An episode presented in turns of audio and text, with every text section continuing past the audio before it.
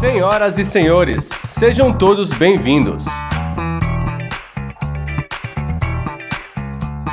Começa agora o Poucas Trancas.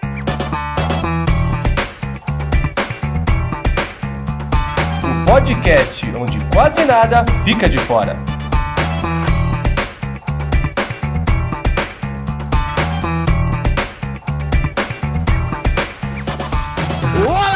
Senhoras e senhores, sejam todos muito bem-vindos a mais um Poucas Trancas, o podcast onde quase nada fica de fora. Eu sou o Escobar e, como sempre, é um prazer incrível ter você aqui com a gente. Muitíssimo obrigado pela sua audiência, muitíssimo obrigado pela sua companhia. No programa de hoje, a gente tem um assunto particularmente especial, particularmente próximo aqui ao meu coração, da Marcela. A gente tem dois convidados muito especiais, vamos bater um papo muito legal hoje, mas não vou apresentá-los ainda. Vamos começar pelas apresentações das pessoas da casa, como sempre. Começando por ela, o amor da minha vida, a eleita dos meus afetos, Marcela Modena. Olá, pessoinhas. E eu tô emocionada, eu tô emocionada. Ah, hoje você sabe o que está fazendo aqui? Hoje a gente veio cortar aquela pizza que nunca veio. Aquela pizza, caramba, essa pizza tem o que, uns 10 anos que a gente ouve falar dessa pizza? Tem tempo, hein? Pelo menos isso. Tem tempo. Mais ou menos, por baixo. A gente marca. Caramba, impressionante. Muito bem. Temos aqui também ela, que dessa vez veio de orelha, não uma orelha decepada, mas uma orelha inteira, para conversar e aprender um pouquinho mais. Flávia, boa noite. Bom dia, boa tarde, boa noite. E hoje sou eu quem não faz ideia do que está fazendo aqui. Mas. Ah, papéis estão sendo invertidos? Pois, você Roubou meu você bordão, ver, né? Exato. Eu vou falar pra você a mesma coisa que eu já falei pra Marcela, Flávia. Crie os seus próprios bordões, por favor. Não roube o das outras pessoas. Isso é desagradável. A pessoa fica se sentindo acanhada. Vou, vou treinar isso, vou treinar isso. Maravilha. E agora sim, vamos para as apresentações que realmente importam. Os nossos convidados de hoje, Tirfang e Luanin, sejam muito bem-vindos ao Poucas Trancas. E aí, aí, aí, Oiê! Não, e a gente tem que marcar antes que os nossos filhos completem 18 anos, né? Essa pizza já vai ter maioridade, gente. Não rola, né? O que falta muito pouco, porque eu vi o Thor correndo esse final de semana, ele tá mais ou menos com 16 pelo tamanho dele. Pelo que eu vi, é mais ou menos isso. Não faz isso que coração de mãe acelera. Muito bem, Tirfeng Luanin, a gente normalmente pede para os nossos convidados se apresentarem, para as pessoas poderem conhecê-las e para vocês se sentirem um pouco mais à vontade para falar de vocês também. Vale tudo, currículo Lattes, a sua história na arte, o sabor favorito de pizza, qualquer coisa. Por favor, façam as honras. Mulheres primeiro, lógico, como bom tirânico, né? Nós estamos elas falarem primeiro. Ai, vamos lá, vamos lá. Eu acho que assim, na, na vida civil, nada muito extraordinário, não. Fiz direito, aí sou funcionária pública, mas esse rolê não é o que encanta os, as meni- a menina dos olhos aqui. A minha vida mágica é o que realmente toca meu coração. São aí 22 anos. Eu comecei com 5, tá, gente? É por isso que tem 22 anos. né? É, então já tem algum tempinho que eu estou nessa, nessa jornada aí. Comecei lá com a Mirella Fal, que nos deixou, infelizmente. É, atualmente a gente tem aqui o nosso clã Ashley de que é, que é um núcleo pequenininho e que assim gostamos. e também estou na Gardineriana, mas é, é muita história aí para contar. É, se eu for contar, a gente vai ficar aqui fazendo uns, alguns, muitos podcasts. Então, sei lá, depois se quiser dar um toque, saber de mais detalhes. Algumas coisas a gente provavelmente vai comentar por aqui. Mas acho que isso aí dá pra dar um resumo. E lógico, sou mãe do Thor. Almighty só tem 9 anos, viu, gente? Falta bastante pra 16. Não parece, vamos deixar bem claro. Eu gostei que em dois minutos de programa a gente já falou um monte de coisa aqui que ninguém que tá ouvindo entendeu. Já rolou Gardneriano, já rolou Diânico, já rolou Clã, então a gente vai ter que explicar muita coisa. Tirfeng, por favor, faça a sua apresentação e a gente vai tentar passar um glossário pros nossos ouvintes. Salve quebrada, sou o Tifeng de Holy Dragon. Não vou falar muito sobre mim, não, senão vou ficar aqui meia hora, né? Eu gosto de falar pouco. Sou professor, historiador, advogado, sacerdote e podcaster e recentemente escritor, né? Esse final de semana tive o lançamento do primeiro livro aí. Tenho a sorte e a muita sorte de ser o consorte da Carol Loni, que está aqui ao nosso lado, também pai do Tora, com a pessoa que corre para lá e para cá nos eventos, né? Sou um dos co-criadores aí do, do clã Ashley da Nan, junto com a Carol, também sacerdote gardineriano, um dos idealizadores do coletivo Mãe Terra e um dos fundadores da Ordo Draconis Belli. Eu acho que tá bom por enquanto. Caraca, é currículo, hein? A gente pede pro cara fazer uma apresentação, ele vem com uma carteirada. Você reparou? Não. Eu vou me retirar porque eu fiquei tímida. São cinco minutos, eu não tenho nem coragem de falar mais daqui Ainda pra bem que eu não frente. tenho que me apresentar mais. Exatamente. Ainda a bem que as pessoas já estão acostumadas comigo do jeito que tá. A gente só esqueceu de mencionar que somos organizadores do Orgulho Pagão, né? É, Verdade. Também. Bastante importante. Acabou de acontecer agora o, o dia do orgulho pagão. Fomos, inclusive, estivemos lá, tanto eu quanto Marcela, quanto Flávia. Encontramos, pudemos ver o Thor correndo por aí, podemos ver as apresentações. Legal demais. Vamos falar sobre o evento também durante o episódio. Na verdade, eu fui muito indelicado com quem tá ouvindo a gente agora e eu nem disse sobre o que é o episódio. Veja só você, que absurdo. Perdeu a mão, né? Perdi a mão, já não sei mais o que eu tô fazendo aqui, tô completamente. Hoje eu tô meio. tô perplexo. Tô tremendo, Rosana. Tá difícil. É emoção. Muito bem. É emoção. Hoje a gente vai falar de bruxaria, mas a gente não vai falar de bruxaria de faz de conta, a gente não vai falar de bruxas na cultura pop, a gente não vai falar sobre as coisas que vocês normalmente esperariam aqui no Poucas Trancas. A gente vai falar sobre bruxaria de verdade. As pessoas que praticam a bruxaria como sistema religioso, como funciona, um básico, um bruxaria 101, bruxaria for dummies. For dummies. Agora é meio chato porque a gente acabou de ofender os nossos ouvintes. Não foi essa a nossa intenção, peço desculpas. Mas vamos fazer um, um programinha com o básico da bruxaria para as pessoas entenderem pelo menos o que acontece e ficarem um pouco menos assustadas. Eu falaria é o ABC da bruxaria, mas aí eu me... Mas aí tem direitos autorais, você é obrigado a pagar uma taxa imediatamente, então é melhor retirar o que você falou. E eu não tenho esse dinheiro. Não, definitivamente não, aqui é bruxo pobre. Muito bem. Como de costume, quando temos convidados, nesse programa a gente vai gravar o nosso bloco de recadinhos separados, pra não deixar os convidados aqui esperando enquanto a gente fica falando um monte de coisa. E vamos partir direto para o programa, mas daqui a pouco eu mando o bloco de recados e vocês devem ouvir em algum lugar, tá bom? Olá, pessoas que moram na internet. Aqui quem fala é o Rafael Zorzal, seu editor novamente. E essa semana quem vai dar o bloco de recadinhos sozinho pela primeira vez serei eu. Escobar tá meio sem tempo e acabou jogando a tarefa no meu colo. Mas vamos lá. Como sempre, nós queremos agradecer os nossos queridíssimos padrinhos. Vocês me perdoem se eu esquecer o nome de alguém. Saulo Andreoli, Masashi Noe, Rogério B. de Miranda, Ruliano Catino, Will Cunha, lá do Start. Beijo, Will. Rogério Beijo Miranda, Maíque Veras, Dani Vilela, Ivo Neumann, Álvaro Middleman e Felipe Leite. Se esqueci o nome de alguém, me perdoe, mas novamente quero agradecer vocês, padrinhos. Muito obrigado. Vocês pessoalmente me pagam, pagam as minhas contas como editor. E obrigado por apoiar esse projeto, a gente não seria nada sem vocês. Caso você queira nos apoiar e participar do nosso grupo seleto de padrinhos maravilhosos, onde a gente fica conversando o dia inteiro, inclusive eu estou lá, você pode nos apoiar em padrim.com.br barra Os Poucas Trancas ou picpay.me barra Os Poucas Trancas. Você também pode nos mandar um pix através do ospoucastrancas.gmail.com, que também é o nosso e-mail, caso você queira nos mandar uma mensagem para podermos ler. Lembrando que, acima de 10 reais, caso você queira fazer esse pix, você pode participar do nosso grupo por um mês, fazendo um test drive para ver se você quer ficar ou não, assim conseguindo saber se você vai nos apoiar de forma mais permanente. Por favor, nos apoie de forma mais permanente. Somos legais e todo mundo que fez esse test drive acabou ficando, hein? Ó, então isso quer dizer muitas coisas boas, maravilhosas acontecem naquele grupo. Vai lá participar com a gente, estamos te esperando. Nossas redes sociais é a mesma coisa, nosso padrinho, nosso PicPay, nosso e-mail, tudo é arroba poucas trancas, Twitter, Facebook, Instagram. Segue lá, manda uma mensagem pra gente que a gente gosta de responder. A Flávia que tá coordenando mais isso. Então segue a gente, ajuda a gente a crescer, compartilha as nossas redes sociais e tamo junto. Esse podcast é editado por quem vos fala, eu, Rafael Zorzal. Se você gosta da minha edição aqui, se você gosta das baboseiras que eu acabo inserindo, acompanhe meus outros trabalhos, eu edito um monte de outras coisas. Meu Instagram, arroba Zorzaverso, você pode encontrar lá todos os meus projetos. Eu edito nossos amigos do Press Start, eu edito nossos amigos do Dropzilla, da Podosfera Nipo Brasileira, eu edito o RP Guacha, eu edito o QuestCast, eu edito o Projeto Drama, eu edito uma porrada de bagulho. Se você quiser lá dar uma olhada, todos os meus links vão estar no meu Instagram, então segue lá, Zorzaverso. Lembrando também que Flávia Escobar e Johnny Rossi estão a cada duas semanas no Treta com um episódio novo, o Poucas Tretas. Então se você quiser ouvir a gente se espalhando e se proliferando pela podosfera igual um vírus que vai acabar dominando tudo, ouve a gente lá no Poucas Tretas com Escobar, Flávia e Johnny Rossi, que também tá maravilhoso. Lembrando que a gente ainda segue fazendo a nossa rifa solidária para ajudar a Lady Sif. Segue lá no, a gente nas nossas redes sociais, vão ter os detalhes maiores do nosso Instagram, arroba os poucas trancas novamente.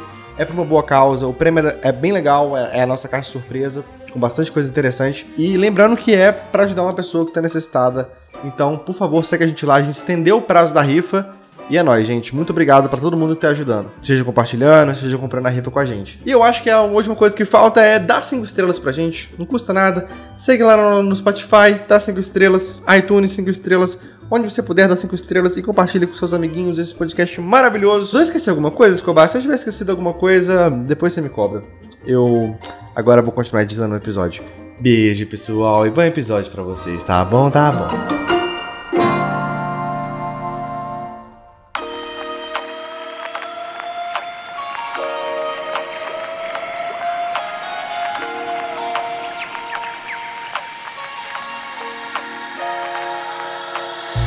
Muito bem, amigo ouvinte, eu falei que a gente ia falar sobre bruxaria de verdade. Parece um negócio meio grandioso, meio sério demais, assim. E eu, eu acho que a intenção desse programa, na verdade, é desmistificar um pouco, falar com um pouco mais de tranquilidade. A primeira pergunta que eu quero fazer, eu quero fazer pros nossos convidados, obviamente. Vocês podem escolher quem quer responder, se quer responder os dois ao mesmo tempo, um falando por cima do outro, não tem problema. Eu quero perguntar, o Tifeng tá apontando pra um lado e a câmera da Luanin tá do outro. Então, por favor, organiza aí.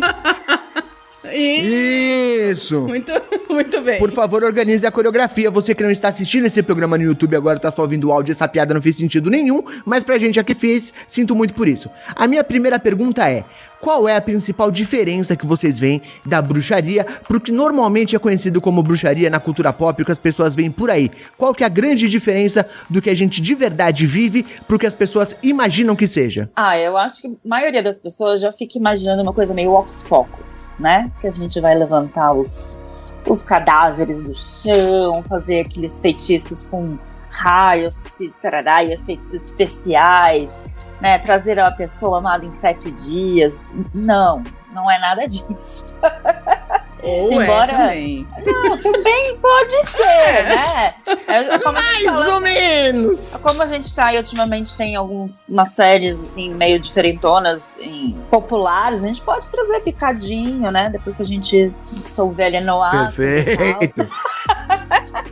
Mas brincadeiras Flávia gostou, à parte, Flávia gostou. Não é? Brincadeiras à parte, é, sai muito dessa coisa assim, né? De simplesmente feitiçaria tão puramente, quando, quando na verdade é um contato próximo com os deuses, né? E aí eu só vou falar deuses genericamente porque o panteão cada um escolhe o seu ou não, né? Mas tem muito mais essa pegada de ter esse contato com a natureza, de saber é, acompanhar os ciclos tanto no- da nossa vida quanto da natureza, esse contato com os elementos e por aí vai. Então é uma coisa, uma pegada muito mais natural, muito mais de autoconhecimento e de a gente faz feitiço, a gente faz magia, mas isso não é o principal. Acho que é esse o grande X da questão. Tem uma coisa que é muito importante falar, que a bruxaria para nós é uma religião, né? Não é simplesmente aquela pegada de vamos aprender a fazer feitiços, os deuses, as forças da natureza são uma lojinha de conveniência que eu vou lá e escolho os que me cabem melhor, uso, abuso e vou embora. Para isso já existe a magia e o pessoal da magia faz muito bem essas fórmulas prontas, né? Nós da bruxaria, da Wicca, vou usar o termo Wicca, porque tem muita gente que usa aí, eu sou bruxo natural, nada contra, tenho até amigos que são bruxos naturais, mas que não tratam como o enfoque religioso que nós temos. Né? Então, além disso tudo que, que a Carol falou, a gente tem essa questão devocional aos deuses, essa questão de é, cultuar nossos ancestrais, de respeitar os ciclos da natureza, de observar o nosso entorno, onde tudo é sagrado para nós. Né? A, a Wicca é uma religião ortoprática, né? então ela parte do princípio que você pratica a religião, não existe wiccaniano não praticante. Né? Eu sei que algumas religiões toleram, aceitam isso para manter números, né? mas nós não, nós somos uma religião em que você é sacerdote de si mesmo, você é sacerdote de uma comunidade, você é sacerdote da Mãe Terra. Então, só isso, só essa, essa puxadinha aí. Eu acho que esse é um ponto muito interessante, a ideia de que todo praticante é um sacerdote ou um sacerdote em formação. Eu acho que isso diferencia muito de quase todos os outros sistemas religiosos que eu já vi e torna a coisa muito mais interessante porque você é responsável pelo seu próprio progresso, responsável pelo seu próprio caminho e te torna responsável pelas suas próprias escolhas. E isso é absolutamente fantástico e libertador e desesperador ao mesmo tempo. Desesperador é a palavra. Desesperador, desespero define. Desespero define. É, maravilha. A Luaninha tava fazendo a apresentação dela e eu tava pensando, né, no começo ela falou que tá com 22 anos de estrada, e eu tava pensando que quando a gente começou, eu lembro que a gente via alguns sacerdotes com 10, 15, 20 anos de prática e falava, gente, essas pessoas são deuses. Mas hoje em dia, todo mundo que a gente conhece que é daquela época tá nessa faixa, né? Entre, sei lá, quanto tempo você tem? 18 anos? 18 anos. Eu tô com uns 20, o Tirfeng deve estar com uns 21, a Luanin com 22. Todo mundo tá mais ou menos nessa faixa. A gente pegou uma época muito de início e por isso a gente não conhecia ninguém que tinha uma prática mais longa. É, sou só eu que tenho essa impressão ou é um fenômeno normal? É muito recente no Brasil? Não, se a gente for pensar, é, Gardner mesmo, que é, vamos dizer assim, um dos fundadores, foi ali na década de 50, gente. Quer dizer, São 70 anos, não é tanta coisa, né? E assim, e pensa, nessa época não tinha internet, né? A gente, a gente começou a se conhecer ali através dos grupos do Yahoo, né? Saudades, Depois- grupo do Yahoo, hein, meu? Depois veio lá o Orkut, quer dizer, então assim, essa difusão que a gente tem hoje, essa facilidade que a gente tem hoje, na nossa época, a gente achar um livro já era um sufoco, né?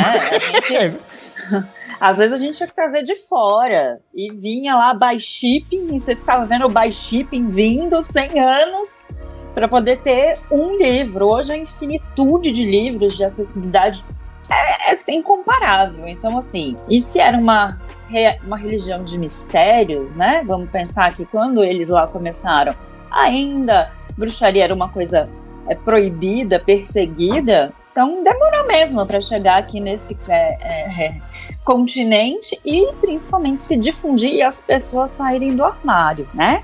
Que com certeza alguns começaram antes do que nós, mas para eles falarem isso abertamente, como nós estamos aqui falando, levou um Verdade. bom tempo. Levou um bom tempo. Assim, é, essa impressão que o Escobar tem é uma impressão que acho que todos nós dessa mesma geração temos. Eu gosto de brincar que eu não cheguei aqui quando tudo era mato, mas eu cheguei aqui quando o mato estava cortado, né? Então a gente encontrou ali aquele descampado e começou a ver o que ia plantar naquela terra que foi deixada ali por pessoas como Roberto de Carvalho, da Maria Baiana, até mesmo pessoas que não são da bruxaria, mas que falavam sobre isso, como o próprio Paulo Coelho, né, que ali da década de 80 desbravaram essas e trouxeram para cá essas práticas, né? Aí nos anos 90 tem ali um, um Wagner Périco surgindo, o primeiro grande evento que reunia praticantes de bruxaria, Claudinei Prieto, né, que é sempre importante falar e ressaltar, né, o pioneiro da Wicca, o primeiro escritor a ter aí uma grande quantidade de livros publicados, a, a saudosa editora Gaia, né, que, que nos deixou, Sim. não, não, não publica mais nada, mas que trouxe os primeiros livros para a língua portuguesa, além da lenda, né, que é um marco aqui em São Paulo, a Benedito Calixto, as pessoas se reuniam ali para fazer bruxaria. Pensa que coisa né, diferente. E lógico, né? Hoje a gente pode falar que tem 20 anos, mas a gente se reconhece porque a gente estava lá há 20 anos atrás. E é muito engraçado Sim. você ver a molecada, e você bem tiozinho agora, né? A molecada do TikTok, né? Nada contra, até tenho amigos que são TikTokers, vão fazer um. um... Mas pessoal, não, porque eu sou bruxa hereditária, minha avó. Para, velho, sua avó era benzedeira, sua avó era. Ela, ela- Total. ela- ela fazia chá pra você e fazer chá é um tipo de magia. Ela te levava pra benzer. Isso era magia, mas não, sua avó não é avó Vitalina, né? Que vamos aí, caiu no poço e ficou lá pra sempre, né? Mas é isso. Mas é porque eu sou um, um velho tão cansado e mal-humorado. Como todos nós, então tá, tá, tá dentro. Tá, tudo Tá ligado nesse assunto de muito tempo de casa, todo mundo virou velho e mal-humorado. Acho que é uma tendência. Flavinho, eu juro que eu já deixo você fazer suas perguntas, eu só quero finalizar essa rodada inicial aqui com mais uma pergunta importante pra dar um histórico. Eu quero saber tanto da Luanin quanto do Tirfeng. É o que fez com que vocês procurassem a bruxaria? Qual que foi o gatilho de entrada pra vocês nesse mundo? Olha, eu acho que o patriarcado e o cristianismo, né, naqueles moldes que a gente conhece, eu nunca me adequei àquilo, né? Eu falava, eu, era aquela chata, falava, "Mas- mas por que isso? Mas por que, que mulher não pode? Mas por que ah, tudo eu questionava e ficava perguntando e nenhuma resposta me satisfazia, sabe? E, e eu falava, cara, esse mundo não cabe pra mim, entendeu? Esse mundo ortodoxo, cheio de regras, de quem pode, quem não pode, e enfim. E aí eu falei, cara, eu tenho, não é possível, tem que existir alguma coisa, senão eu vou ter que criar a minha própria coisa. Aí um belo dia, né? Falaram assim: você não quer ir lá na chácara remanso? Tem um pessoal lá diferente, faz uns rituais para a lua. E assim começou tudo e nunca mais saí. Deu clique. Eu falei, gente, era isso que eu tava procurando? E foi assim. Mas é muito por essa crítica mesmo do patriarcado, das religiões é, ortodoxas, misóginas, né? Toda essa pegada que não me pertence. Eu gostei que a resposta do, da Luanin começou com o cristianismo e o patriarcado. Eu falei, bom, podemos terminar o programa por aqui, né? Resolvido. Já deu, já. Tirfeng, por favor. Ah, eu, eu tenho um- uma situação um tanto diferente. Quando eu era criança, eu queria ser padre, né? Fui acólito na igreja católica, participei do coral. Tô rindo, mas é com respeito, tá? Não, mas é, é divertido, eu gosto disso, eu gosto de falar disso. né? Porque a gente não pode esquecer a nossa raiz, não tem esse negócio de falar assim, ah, porque o cristianismo- tá aí, é real, é. Ele já foi poderoso, monarquista, gente. né? Ah, eu lembro disso. Jamais deixarei disso. esquecer. Já foi, já foi, olha, eu tô... Jamais deixarei esquecer. Tinha Olha, eu não conhecia, eu Ah. não perder qualquer credibilidade neste momento no programa. Mas tudo bem, a gente pode falar disso. Eu vou, eu vou falar disso com muito, muita propriedade, inclusive. É, eu queria ser padre, eu tinha essa vocação. Por isso que o Nick Beijo era bom, ser padre não era mais um caminho viável, não pelo menos um padre sério, né? Não quero ser padre de quadrilha aí, padre de quermesse. De qualquer maneira, eu gostava muito de mitologia.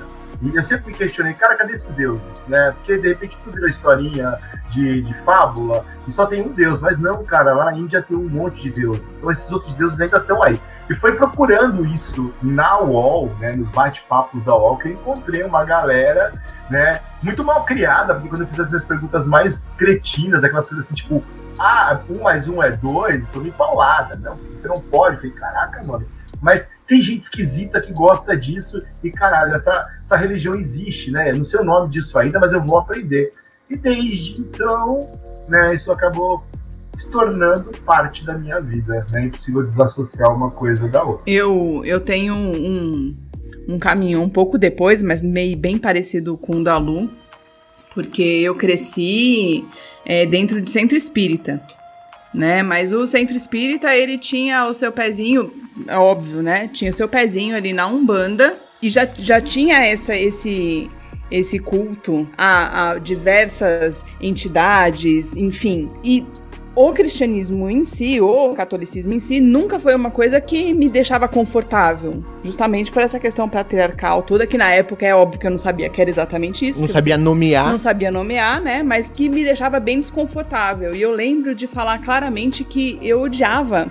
é, fui pouquíssimas vezes à igreja, mas eu odiava entrar na igreja e ver aquele cara pregado é, na cruz e, e todo sangrando e cheio de coisa. E era uma coisa que eu falava, gente, isso não me traz paz, isso não me traz conforto. Isso não é possível, agradável. Isso não é agradável. É é uma coisa de meio de taumaturgia, né? Você tem ali um, É. um, um Demilite ressuscitando os mortos. Não podia falar isso, né? Mas Pode, pode. aqui é pode, aceitável. Aqui a gente deixa. Então eu saí procurando outras coisas que talvez conversassem comigo. E aí eu fui caçar o que que era. Na época eu namorava um filho de maçom.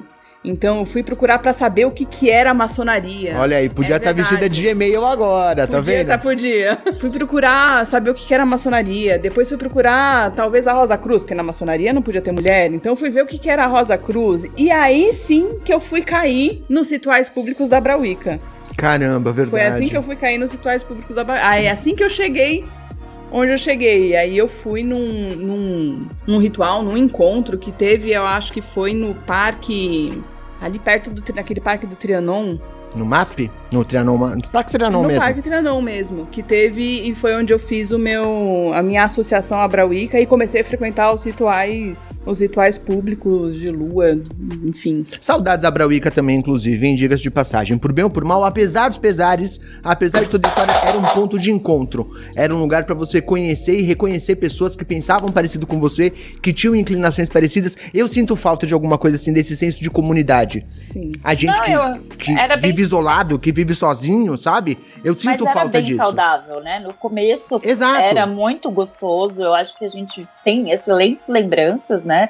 E é o que você falou. Tanto que no Orgulho Pagão a gente tenta trazer um pouco disso, de você estar com as pessoas, poder conversar abertamente, sem ficar com aqueles meandres de blá blá blá, né? É claro que assim, a gente sempre fica com aquele receio, né? De tentar de novo alguma coisa do gênero, mas era muito produtivo, porque tinha gente assim que acabou de chegar, gente que estava lá há milhões de anos, então essa troca de conhecimento e de impressões era muito gostoso.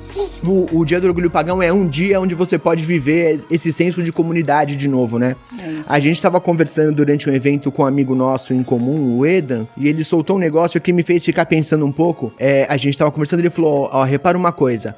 Quem tá de chapéu é novo na coisa. Quem tá com um chapéuzão aí é um cara novo que descobriu há pouco tempo e tá vivendo isso com muita intensidade. E por um lado é verdade, eu tava conversando com a Flávia, depois a gente tava sentado comendo um negócio, batendo um papo.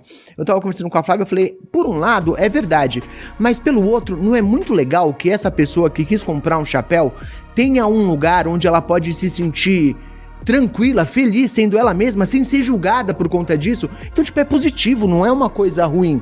Ainda que a gente, velho rancoroso, como a gente falou daqui a pouco, ainda olhe meio torto, mas mesmo assim, não é legal que essa pessoa tenha essa oportunidade? Assim, né? A nossa, é, é a nossa festa com gente estranha, né? E nós somos as pessoas estranhas e somos donos da festa. Então, a gente não se olha se julgando, se medindo. É um, aquele momento pra estar ali. Né? A gente até brinca que o Dia do Orgulho Pagão não é o maior evento do gênero, não pretendemos ser o maior evento do gênero, mas a gente quer ser o mais divertido e o mais acolhedor. É, é gente ali que a gente estava dois anos, três anos sem ver e que parecia que foi ontem a outra edição, né? A edição de 2019, que foi a última presencial. Né? Às vezes pessoas que você só vê naquele momento e pô, foi ontem. Né? Você conversa, você fala bobagem, você fala coisa séria. E quando vocês falaram da Abrauíca, cara, a gente viveu o que eu posso chamar de. Eu gosto de falar que assim, a nossa era de ouro. A era de ouro da bruxaria, que o florescer da, do, do retorno da deusa, né? A gente estava lá. Então a gente teve muita coisa, a gente aprendeu muito, a gente praticou muito. Sinto falta Verdade. de rituais públicos com 100 pessoas no Parque do Ibirapuera e gente em volta Era animal. gritando. Mas era uma coisa assim muito pungente, assim, era uma coisa assim que deixava a gente empolgado. Às vezes você estava mó malzão, vamos pro ritual, vamos pro ritual. Aquilo te deixava assim, pleno e satisfeito. Sim. A sim. eterna briga de que não podia acender vela nem empunhar o punhal. O punhal. Verdade. E engraçado que foi esse o comentário do filho de uma amiga minha que foi ontem pela primeira vez, ontem, ó, no sábado pela primeira vez, tem 16 anos, ele falou assim: "Nossa, mãe, eu gostei desse lugar. Aqui você pode se vestir do jeito que você quiser, pode ser do jeito que você quiser, que ninguém te olhe estranho". Eu falei: "É sobre isso, gente. É sobre isso. Exato. É, a gente ter esses espaços que estão, infelizmente, né, estão cada vez menores e mais restritos, né? Vamos tentar mudar isso ainda, ainda temos uma chance, mas é, eu sinto muita saudade disso e espero que o Orgulho Pagão continue sendo este refúgio e que a gente possa criar outros, que acho que a nova geração merece um espaço bacana. Que assim seja, assim se faça. A gente tem perguntinha do chat já, mas antes disso eu quero puxar pra Flavinha. Por favor, Flávia, abra o seu caderninho de perguntas, fique à vontade, agora é sua hora de brilhar. Aquela pergunta mais básica, fica tranquila. É, vamos começar do começo. É, tá de boa. Mas vai ser a pergunta mais básica, porque vocês estão falando com. Eu até, a Marcela foi, foi a minha guia no, no dia do orgulho pagão, ela tava ali me ensinando o beabá, assim, como se eu tivesse três anos de idade. Sou aquela pessoa padrão, criada no, no cristianismo pentecostal, daquelas que. Da, da família que sobe um monte assim e vê o anjo, o reteté, e é. Pois é. Sou dessa, mas hoje sou até, graças a Deus, me livrei desse, desse karma. É, só que eu até comentei com a Marcela enquanto a gente estava lá que eu sempre tive um carinho, eu sempre tive uma visão muito carinhosa é, com relação à bruxaria, apesar de ser uma coisa muito excomungada dentro do cristianismo no geral, né? Tanto no, no, catoli, no catolicismo quanto no, no pentecostal, no, no protestantismo e tal. Porque eu não sei em que momento da minha vida alguém falou para mim, é claro que é uma visão errada, mas alguém falou para mim, me associou à bruxaria como mulheres que detinham conhecimento de uso de plantas. Eram mulheres que sabiam usar plantas para uso medicinal, enfim, eram pessoas que faziam chás, que faziam ungüentos e, e foram perseguidas e a igreja matou por causa disso, porque ia contra o interesse da igreja. E, e de certa forma eu Bom, só de você queimar uma pessoa viva, isso para mim já é o, o cúmulo do absurdo, já é o suficiente para eu, eu odiar essa ideia, mas e daí eu falei, ok, né? O que tem de errado em você conhecer plantas, né? E os indígenas fazem isso, muitas outras culturas fazem isso, então eu nunca vi a bruxaria como essa coisa ruim. Mas nos ensinam que é uma coisa ruim. né? O uso de pentagramas, as imagens, as coisas. E eu vou fazer aqui uma pergunta bem básica, bem básica mesmo. Eu gostaria que vocês me explicassem como se eu tivesse três anos de idade, que talvez seja o que muita gente deve estar se perguntando. O que é bruxaria? Convidados, por favor. Essa é uma pergunta simples, mas que quando alguém faz, você para e pensa, mas que droga. Porque é uma coisa assim, tão presente que você não se preocupa em simplesmente fazer o que é uma bruxaria, né? A, a bruxaria é um apanhado de coisas. São práticas, são crenças, né? São devoções que você tem e que te ligam ao sagrado do mundo, né? O mundo é sagrado. É, a gente entende que a gente entende que associa isso a um princípio criador feminino, uma grande mãe. E aí cada cultura do mundo dá um nome diferente para essa mãe, né? Que é a Mãe Terra.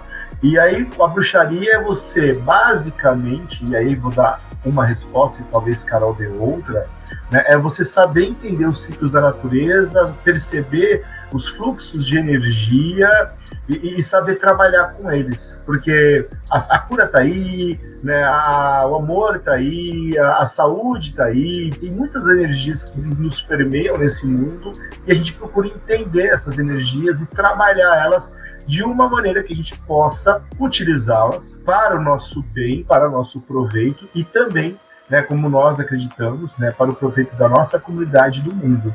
Né, esse tripé acho que é muito importante ressaltar.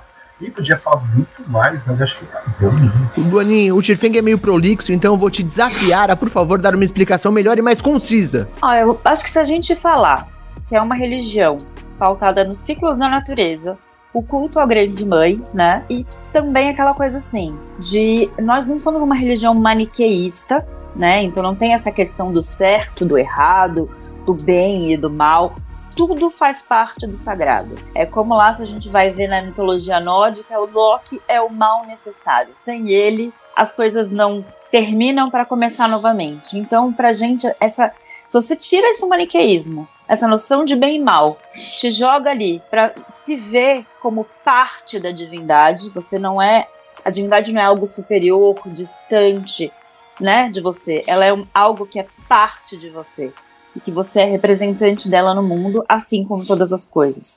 Essa é a bruxaria. E vamos combinar que até chegar nesse ponto de você entender que a divindade não tá fora, né? E que a divindade é você e é o todo, olha, o caminho é longo. Eu tô vendo um trauma aí nessa Porra. sua declaração agora. Eu nunca vou esquecer. eu nunca vou esquecer. Senta que ela vem a história. Um, nunca vou esquecer de, da gente em Brasília, naquele labirinto do cão lá, da, dos elementos. E eu tive que voltar, eu parei no Tirfeng, o Tirfeng, filho da mãe, era parte da continuação do labirinto. Eu, ele me fez voltar tantas vezes pro começo, porque ele perguntava para mim, quem é você? Verdade seja dita, não era o Tirfeng, ele tava em transe leve. Vamos, vamos passar um pano aqui. Eu acho que ele tava me sacaneando. Oh, não é.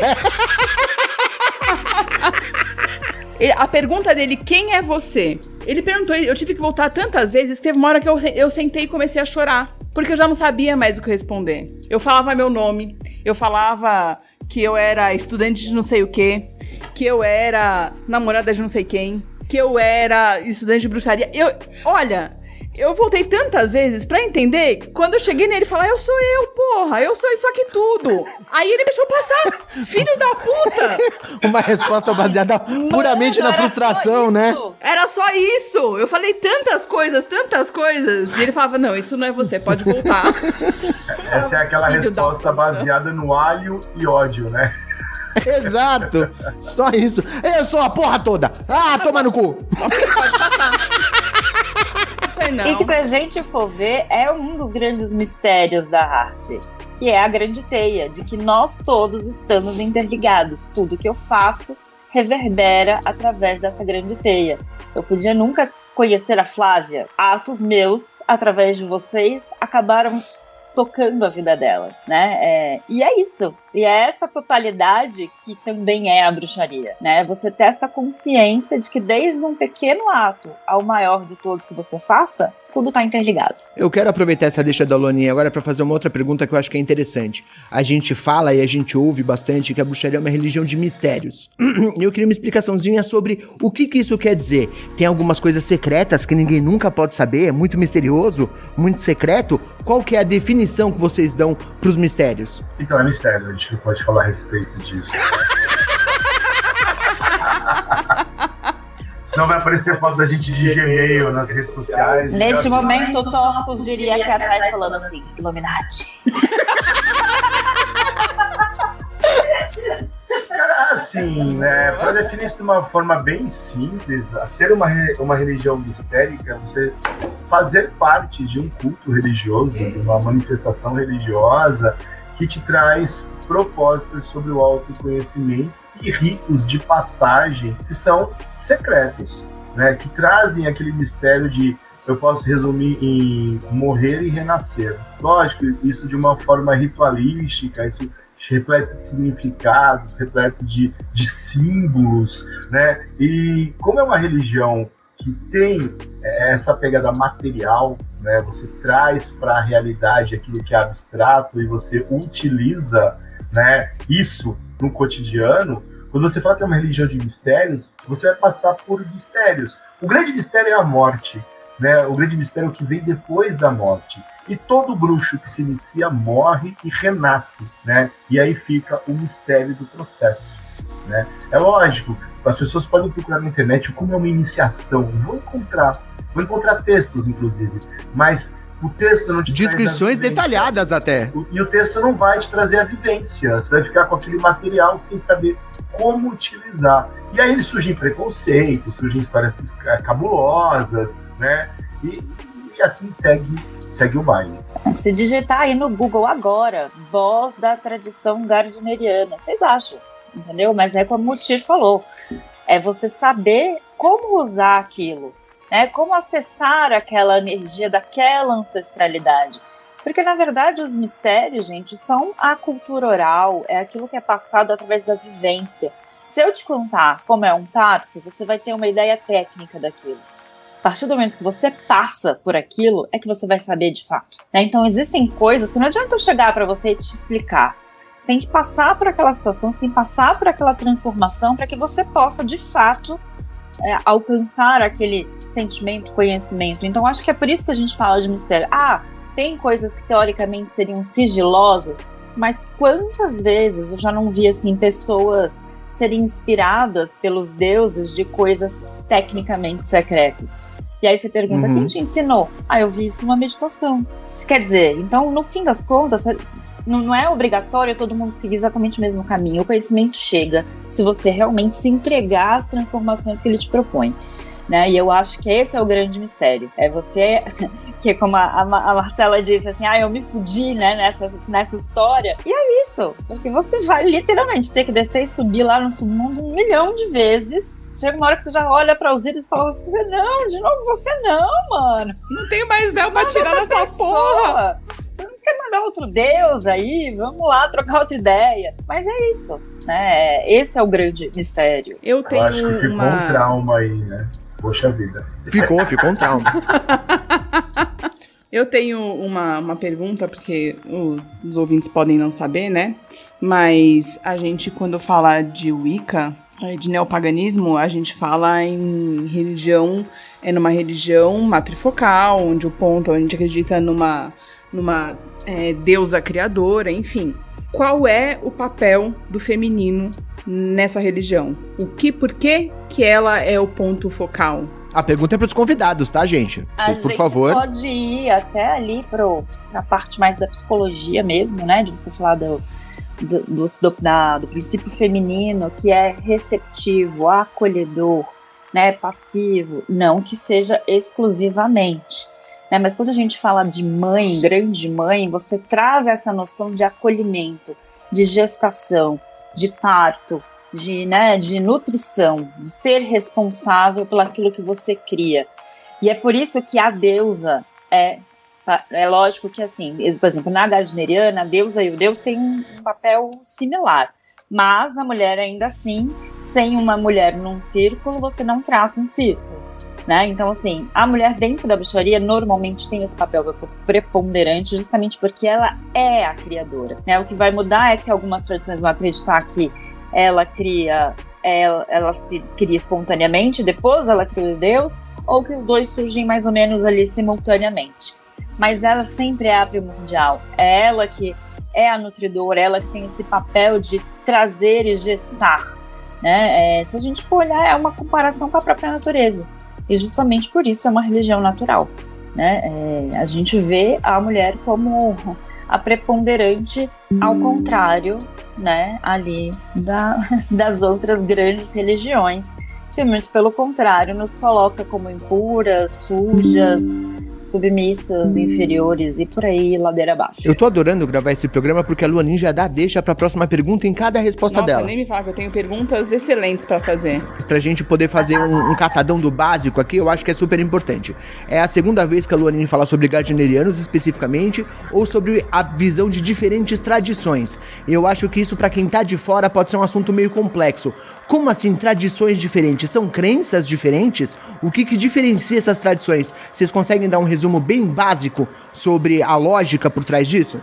Ah, a gente pode começar do começo, né? A Wicca nasce aí nas Ilhas Britânicas com o Gerald Gardner, que cria um sistema religioso baseado, inspirado em vários sistemas mágicos, étnicos, folclóricos. Ele faz um catadão geral ali, recebe um tempero aqui, um tempero, acrescenta um condimento, a Wicca surge, né? Como a velha, a velha nova religião.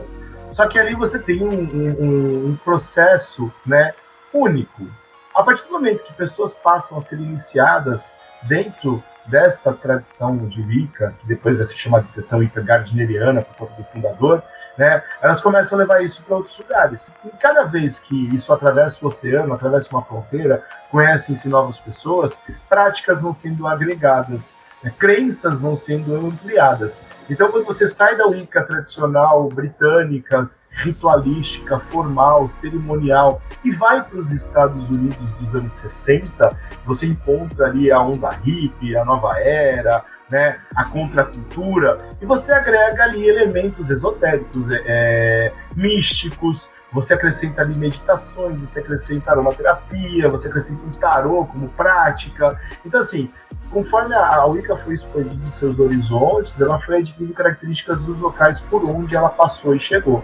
E aí, ah, não, a gente quer só cultuar deuses celtas porque temos essa afinidade. Ah, não, nós vamos cultuar deuses de todos os poderes. Ah, nós, nós vamos cultuar apenas as deusas. Ah, vamos apenas cultuar arquétipos. Então, dentro da Wicca cabem todas essas variações. Eu brinco que as tradições de Wicca são tão numerosas quanto as igrejas neopentecostais. É, o pastor briga com um amiguinho do lado, ele vai lá, abre uma garagem, bota um tempo e começa a falar a língua dos anjos, né? Rabalu Bichabas, chupa Bala.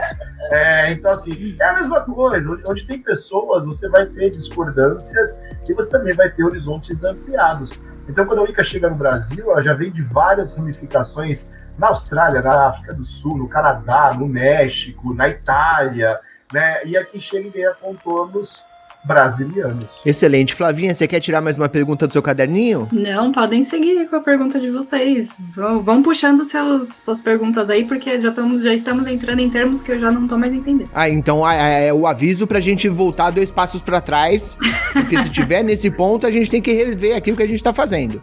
E, e por favor, não existem perguntas óbvias. Para nós é óbvio, para quem está assistindo a gente, para você não é óbvio. Levanta a mão e pergunta, né? Porque às vezes é pura distração da nossa parte. É, não, eu sei, o papo com vocês é muito fluido e é muito gostoso de ouvir, mas são, é, são muitos nomes, muitos termos, muitas vertentes e muitas coisas que não dá para acompanhar.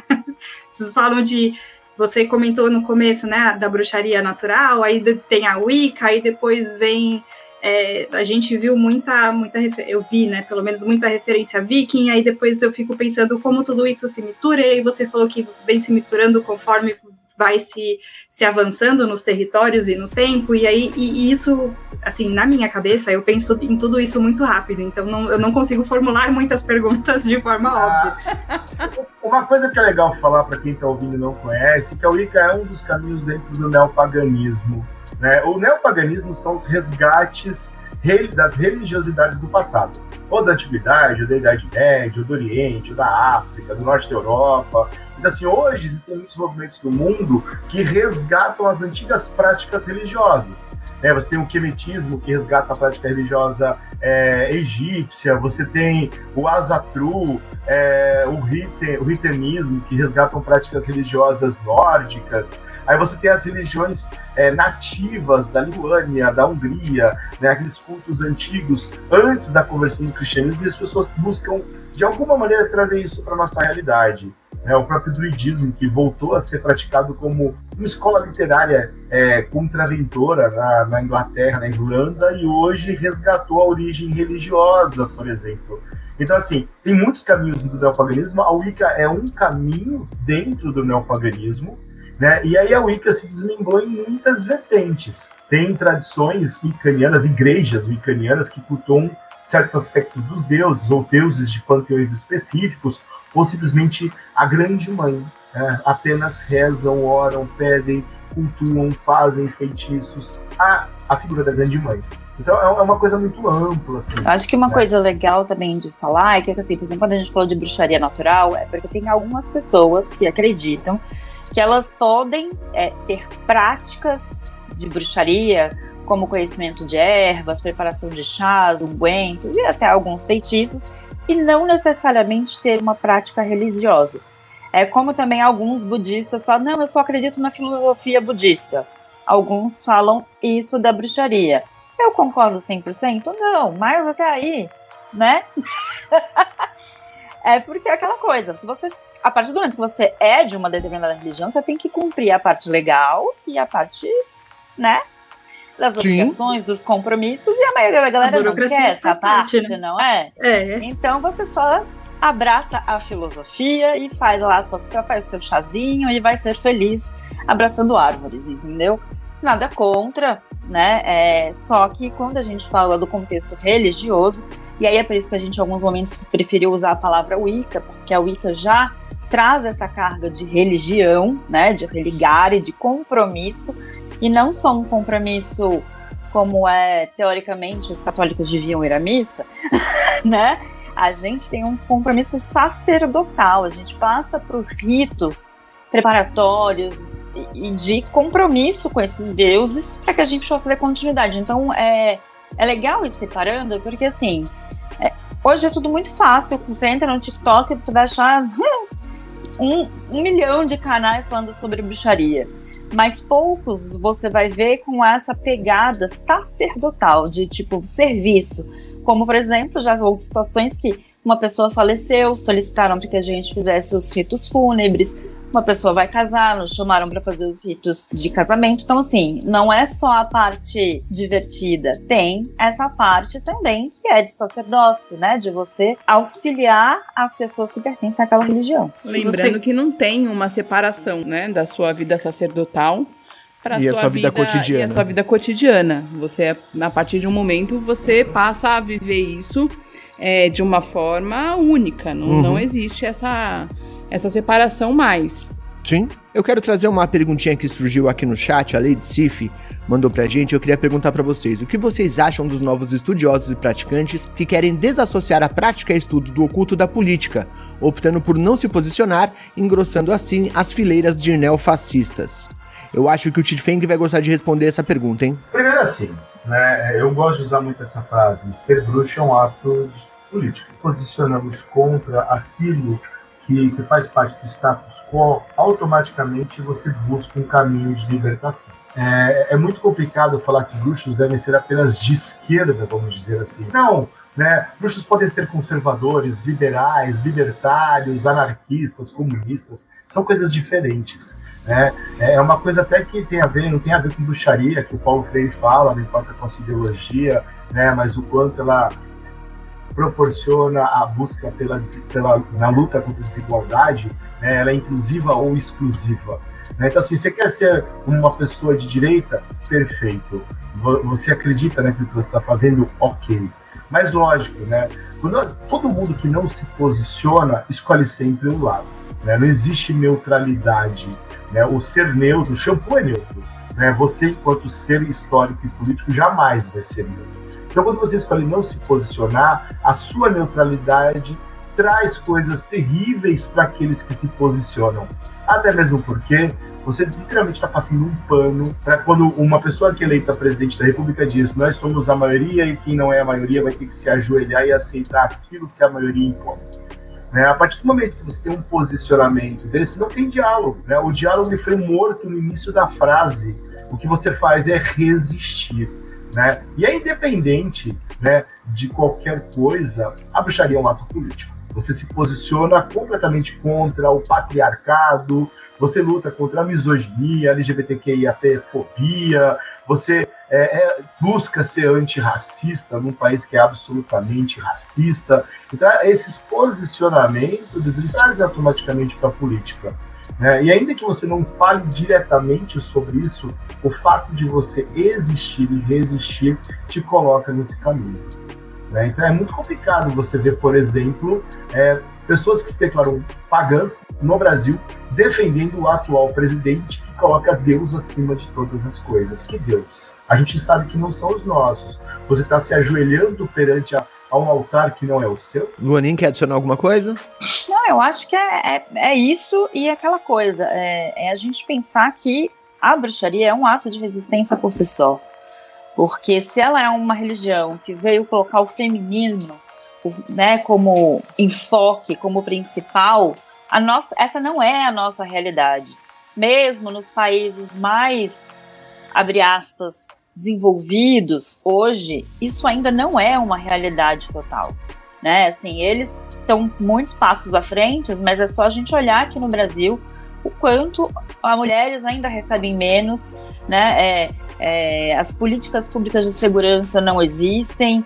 Quer dizer, então assim, isso é um ato de resistência. Existir é um ato de resistência. Ser mulher, ser trans nesse país hoje, tudo isso é um ato de resistência. Então, se a gente foi teoricamente ali, claro que nem todos que foram queimados eram bruxos religiosamente falando, mas eram pessoas que eram contra aquilo que era instituído pelo Estado ou pelo, ou pelo reinado, né?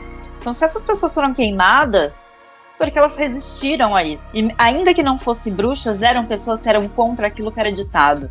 Então, é o famoso assim: eu posso não concordar com você, mas eu vou lutar pelo seu direito de acreditar no seu ponto de vista.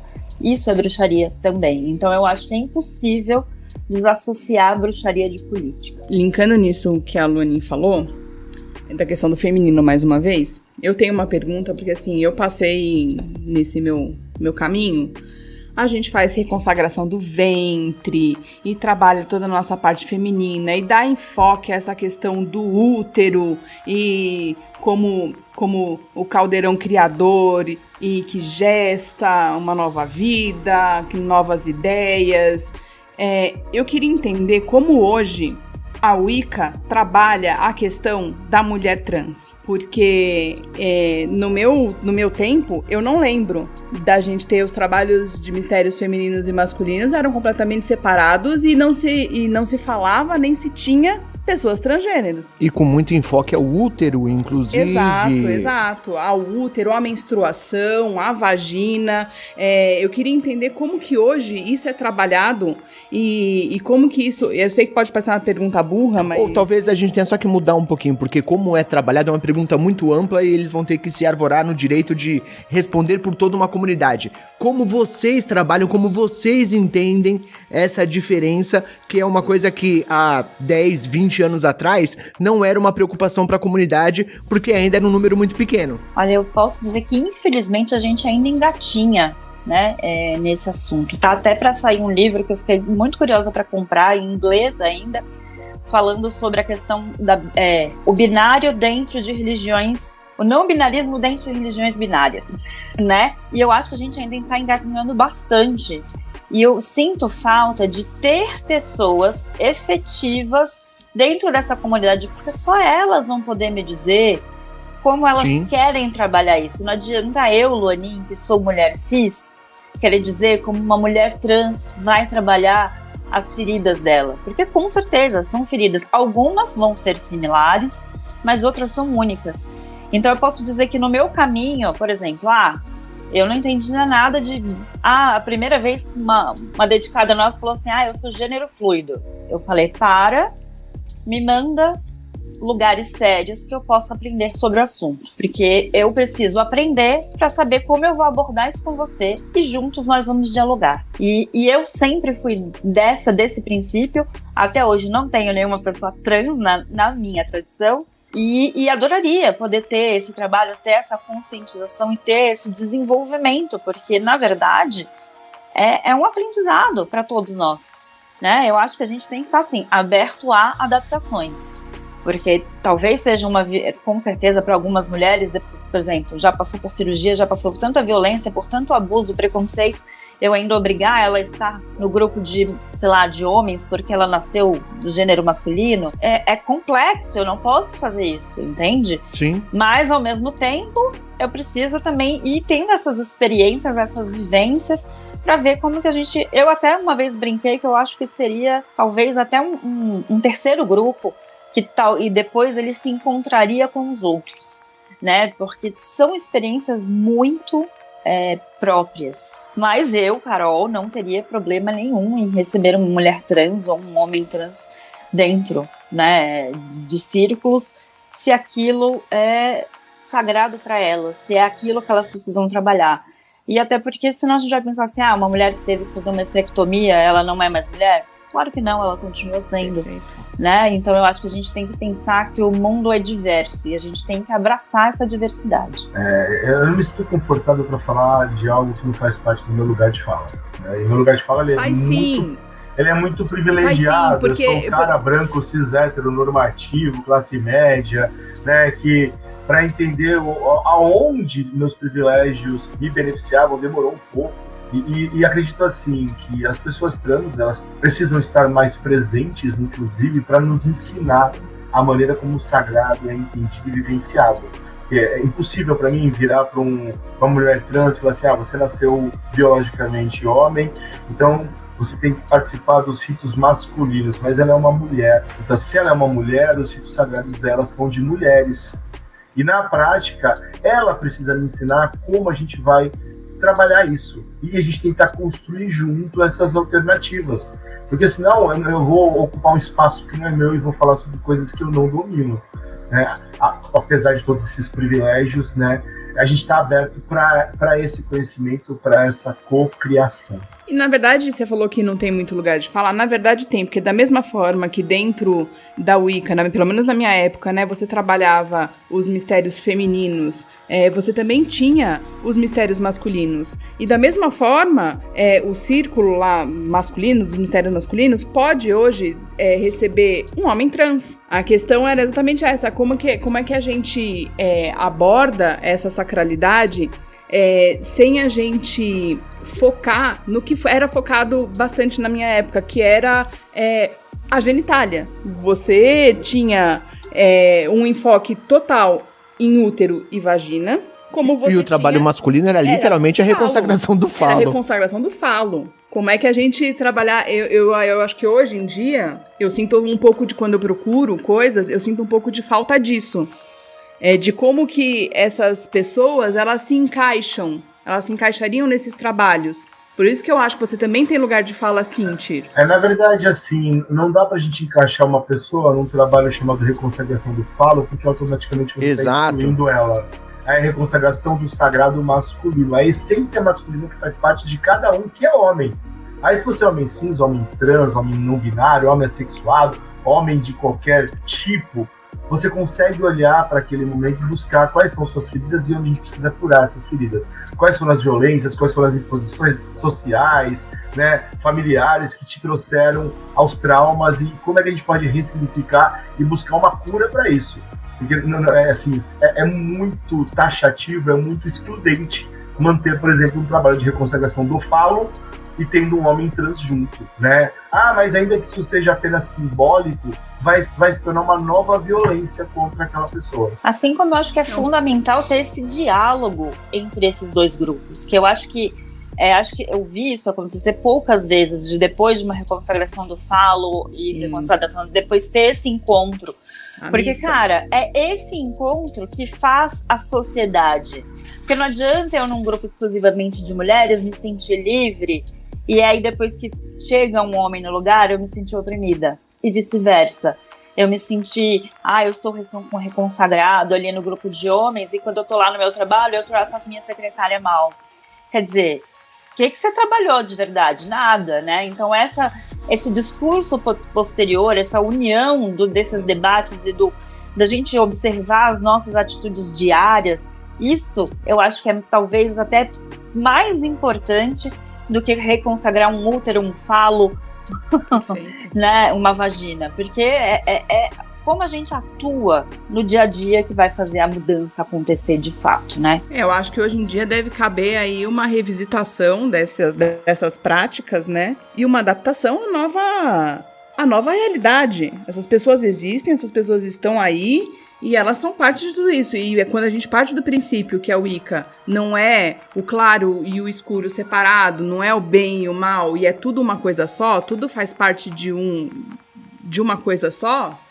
é, ter essa separação hoje eu acho que não cabe mais. Eu já vi alguma coisa sobre gente lá fora começando a trabalhar com alguns conceitos de bruxaria queer. É, eu acho que aqui é muito novidade ainda, a gente não tem grandes experiências, mas já tem gente trabalhando com isso. Eu conheço muito pouco, na verdade, pra poder opinar sobre, mas eu sei É, que já existem fora trabalhos tem sendo mais. feitos. Lá é, tem exatamente. mais, tem livros já que você pode ler a respeito. É, tanto que existem já grupos que são exclusivamente de pessoas queer, de pessoas de todos os tipos. Eu acho até que seria legal a gente trazer aí, de repente, para um orgulho pagão, mas essa assim, não faça desse jeito, mas assim, como podemos reconstruir esses trabalhos isso. juntos, né? Ideias diferentes, vivências pauta. diferentes, né? A, a gente teve uma, uma roda de conversa nesse do Pagão que foi sobre o acolhimento da comunidade, o acolhimento das pessoas queer, posso estar errado nome da palestra, nas comunidades pagãs brasileiras. né? E já existem muitos círculos queers, né? binários, não binários e coisas do, do, do gênero. Porém, né, é, eu ac- acho que por conta de todo o preconceito que existe na sociedade, esses trabalhos eles acabam ficando fechados dentro deles mesmos, né? Porque já não basta a, a violência cultural, a violência familiar, a violência do cotidiano, né? Muita gente tem medo de se expor, de repente ouvir um tradicional falando não, porque apenas o homem é, pode segurar o atame, porque o homem tem um Uhum. falo, tá? O homem trans também é homem, né? Não é o falo que faz dele o homem. Né? É a essência que ele traz dentro de si. Flavinha, tira mais uma pergunta da sua caixinha, por favor. Eu, eu tô até sem graça da pergunta que eu vou fazer, porque tá um papo tão cabeça. Não, por favor, por favor. Não, mas eu é quero que deixar gente o- precisa. o clima lá em cima. Não, brincadeira. É, eu quero desvirtuar um pouco o assunto é, e, e não falar necessariamente de uma cultura pop, mas trazer um pouco dessa influência da cultura pop, né? Muito do que as pessoas conhecem de bruxaria é influência daquilo que nos é passado muito erroneamente dessa, dessa ideologia cristã que, não é, que nos é imposta, desse falso Estado laico que a gente vive, principalmente no Brasil. É, e a mídia também tem uma relevância muito grande nessas figuras que são colocadas pra gente. A gente tem é, a, a bruxaria mostrada no Ocus Pocus, que são as bruxas que caçam criancinhas para sugar a alma delas para serem jovens para sempre. E a gente teve um salto da bruxaria pro Harry Potter, que é uma bruxaria um pouco mais infantil, mais divertida, mais leve, ali uma batalha de bem e mal, alguma coisa assim. Vocês, dentro da vivência de vocês, vocês percebem que o olhar das pessoas mudaram com relação à, à bruxaria, assim, quando essas visões midiáticas começaram a mudar também, é, houve mais interesse, houve uma melhor aceitação, principalmente da parte dos jovens, né, que são os que mais consomem, mas vocês acham que essa, essa mídia popular, ela ajuda vocês nessa... No pregar a palavra, assim, se é que eu posso dizer dessa forma. Assim, é, tem coisas boas e tem coisas ruins né, nessa questão midiática. Né? Querendo ou não, aos poucos, é aquela bruxa estereotipada da bruxa de Oz, a bruxa da, da Branca de Neve, né? Aquela coisa de que vou fazer o mal porque sou malvada e patati patatá. Mas ao mesmo tempo, essa infantilização ela contribui para que, por exemplo, as crianças percam o medo das bruxas. Aí quando você fala de bruxaria, não, não, não descausa estranheza. Né? O, o próprio Harry Potter, você acompanha uma criança crescendo, chegando à adolescência, passando por todas as crises existenciais ali, ao mesmo tempo combatendo o mal que é o Voldemort. Aí você tem o Gandalf, aí você tem não sei quem. Então, assim, eu acredito que isso contribua muito para uma. Apesar da estereotipada, uma desmistificação, porque as pessoas estão mais abertas a falar sobre. Ah, você é bruxo, só você tem uma vassoura? Tenho. E aí você tem aquela oportunidade de dizer para quem serve a vassoura, para traçar um círculo, para limpar o espaço, para purificar. Ah, então é só isso? É, é só isso, né? Ah, você tem um caldeirão? Tem um caldeirão. O que você faz no caldeirão? Ah, queimo ervas, é, misturo aromas e líquidos e faço poções. Poções, é, isso explica. Te dá a oportunidade para dialogar a respeito disso. É o que é muito importante. E outra coisa que é importante é você ter paciência para falar sobre o assunto. Então, não adianta você achar que todo mundo sabe exatamente o que você faz, todo mundo é absolutamente é, obrigado a respeitar, quer dizer, todo mundo é obrigado a se respeitar. Né? Mas depois você, assim, a bruxaria é uma religião. A pessoa vai tirar aquela cara de estranheza e você não pode ver a pessoa, mas você não sabe disso? Não, não sabe. A maior parte das pessoas não sabe que bruxaria é uma religião. Então, assim, ah, isso traz oportunidades para que você fale a respeito, né? Mas o cuidado ainda é muito necessário. Porque, querendo ou não, tem gente queimando o livro aí do Harry Potter nos Estados Unidos, no Brasil. Tem crianças no Brasil que não podem brincar com card de Yu-Gi-Oh! e Pokémon, que é coisa do demônio. E aí, de repente, né, é importante dizer, não, o demônio não faz parte da nossa cultura nem da nossa tradição. O demônio ele é cristão. Mas não temos demônios na Wicca.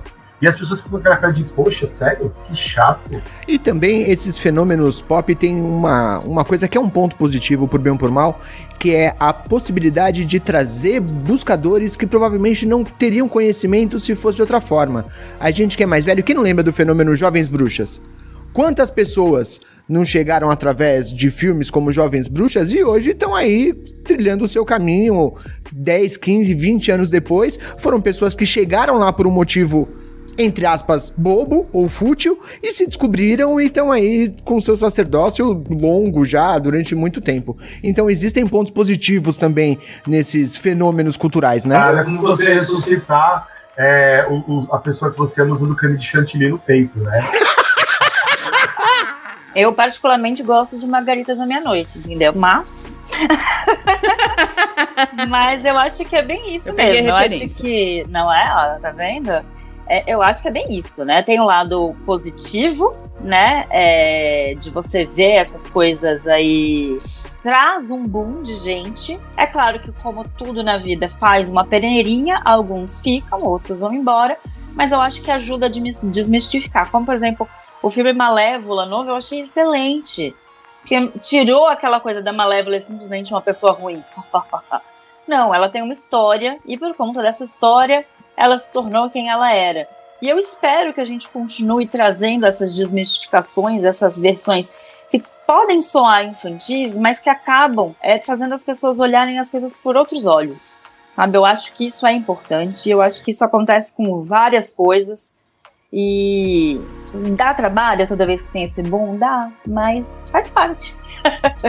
Eu queria até acrescentar uma coisa que, que, vem da cultura pop, que é tipo esse monte de séries sobre vikings, né? Que a Netflix traz, que a Prime traz, e de repente você consegue ver uma visão ali que mostra né, os pagãos, mostra os cristãos, mostra momentos em que o diálogo foi possível e mostra a violência, né? De um lado que sempre diz que, poxa vida, somos paz e amor.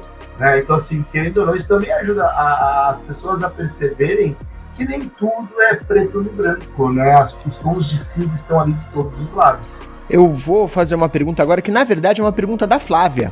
É uma pergunta que ela fez no final de semana durante o Orgulho Pagão e eu queria trazer essa pergunta aqui para vocês. Uma percepção que ela teve, agora eu tô tomando seu lugar de fala, tá, Flávia? Uma percepção que ela teve é tem muita interseção entre os neopagãos e o medievalismo. Tem muita gente que circula entre esses dois mundos.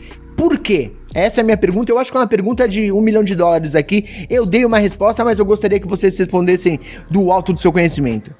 Assim, É, eu, eu faço parte de um grupo de combates históricos medievais. Né? É uma coisa que no Brasil é recente, é, são esportes praticados na Europa, e a vivência que a gente tem nesse grupo é de ter pessoas que são cristãs, pessoas que são, que são ateus, e, e nós que somos pagãos. A questão do medievalismo acaba trazendo uh, os neopagãos de alguma forma é aquela questão de um saudosismo que não necessariamente foi real. Né? As bruxas na Idade Média, as celebrações do, do 1 de maio, do Samhain, esses grandes festivais que aconteciam durante muito tempo aconteceram, mesmo com o cristianismo é, tomando todos os espaços na Europa. E muita gente se sente à vontade ali, porque ah, num, num evento medieval eu posso ir vestido de viking, usando o meu símbolo religioso no, no peito, ninguém vai me perturbar por causa disso. Eu vou lá pro meu martelo, meu Mironir, meu martelo de Thor, meu Trisco Celta, né? Porque assim, você tem ali uma oportunidade saudosista.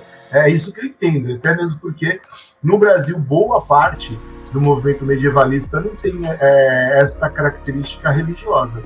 É, as pessoas estão ali por, por nerdice mesmo, né? Não sabem jogar futebol, vão brincar de espada. É... Nada pessoal. Mas de verdade, assim, é, é um encontro. É um encontro que aconteceu assim, quase que naturalmente, não dá para explicar. Eu vejo isso um saudosismo né, de algo que pode ter sido né? Você poder ser aquela bruxa estereotipada da Idade Média e mostrar pessoas que você, ah, eu sou bom com isso. É que eu acho que no fim são lugares que você se sente à vontade para ser você mesmo, né? Tanto esses encontros de bruxaria, quanto esses encontros do meio medieval, você pode fantasiar, do, sei lá, do desenho que você quiser, do jogo que você quiser. Tá tudo ok, tá tudo liberado, entendeu?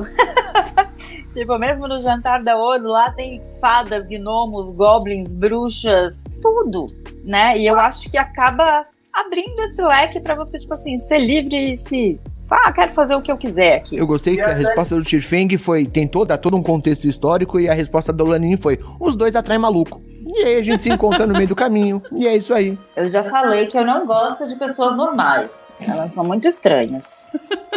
Flavinha, quer tirar mais uma pergunta do seu caderno? Ah, é que eu, tô tentando puxar aqui mais curiosidades. É que se deixar, eu, tenho... eu vou perguntar de cada simbologia, de cada significado, Isso. de eu cada tenho, coisa. Eu tenho uma pergunta da Flávia do fim de semana, e aí eu peço para você. É bom que a gente tá trazendo as perguntas Exato. da Flávia. Como ela resolveu se acanhar, a gente traz no lugar dela. Na Wicca, a gente tem toda uma mitologia baseada na deusa e no deus. E isso a gente faz celebrações específicas em épocas específicas.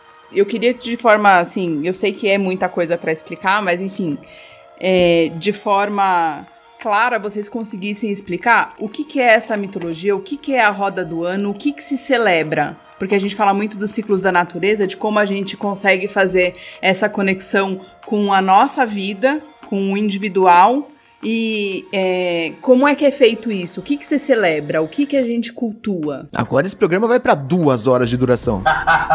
assim, vou, vou ser histórico e deixar a parte é, menos histórica para a Camila falar, a parte mais mágica, né? É, na, assim, na verdade, a Wicca ela tem um, um, um ciclo que é, é, muito ligado à natureza, como a Marcela falou, mas assim, que ciclo que é esse? Nascer, crescer, morrer e renascer tudo na natureza tem essa, essa roda, faz parte dessa roda. Os, os festivais que são celebrados, os sabás, eles podem ou não estar encaixados nisso. Né? Tem grupos e tradições que celebram os equinócios e os solstícios e que celebram grandes festivais do fogo e do Deus. E aí faz parte desses oito festivais celebrados.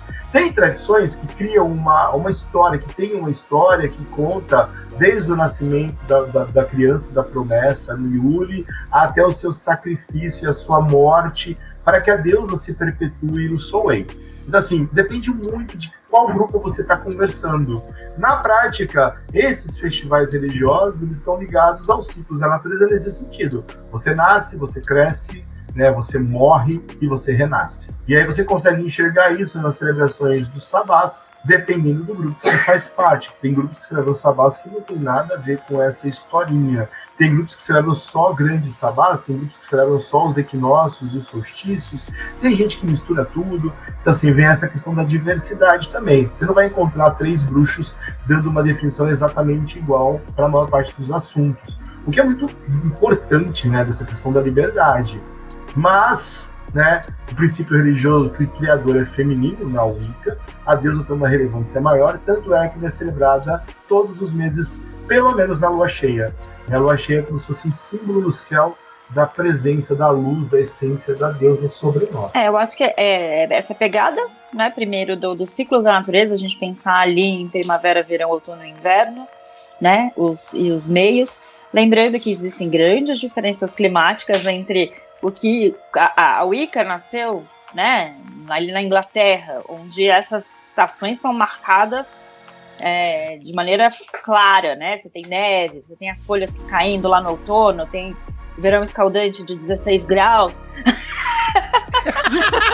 né? E a primavera. Então, assim, aqui a gente já não tem essa realidade, então já acaba, já começa a ser uma certa adaptação, e aí começam já algumas convergências e divergências, mas acho que é importante é pensar nisso, que a gente tenta acompanhar esse ciclo, e esse ciclo não só fora na natureza, mas os nossos ciclos.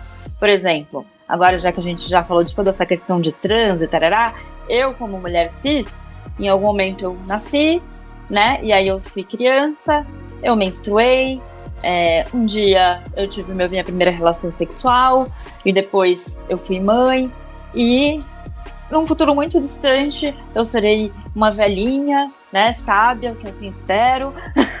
Então, assim, era você conseguir enxergar os ciclos dentro de todas as coisas.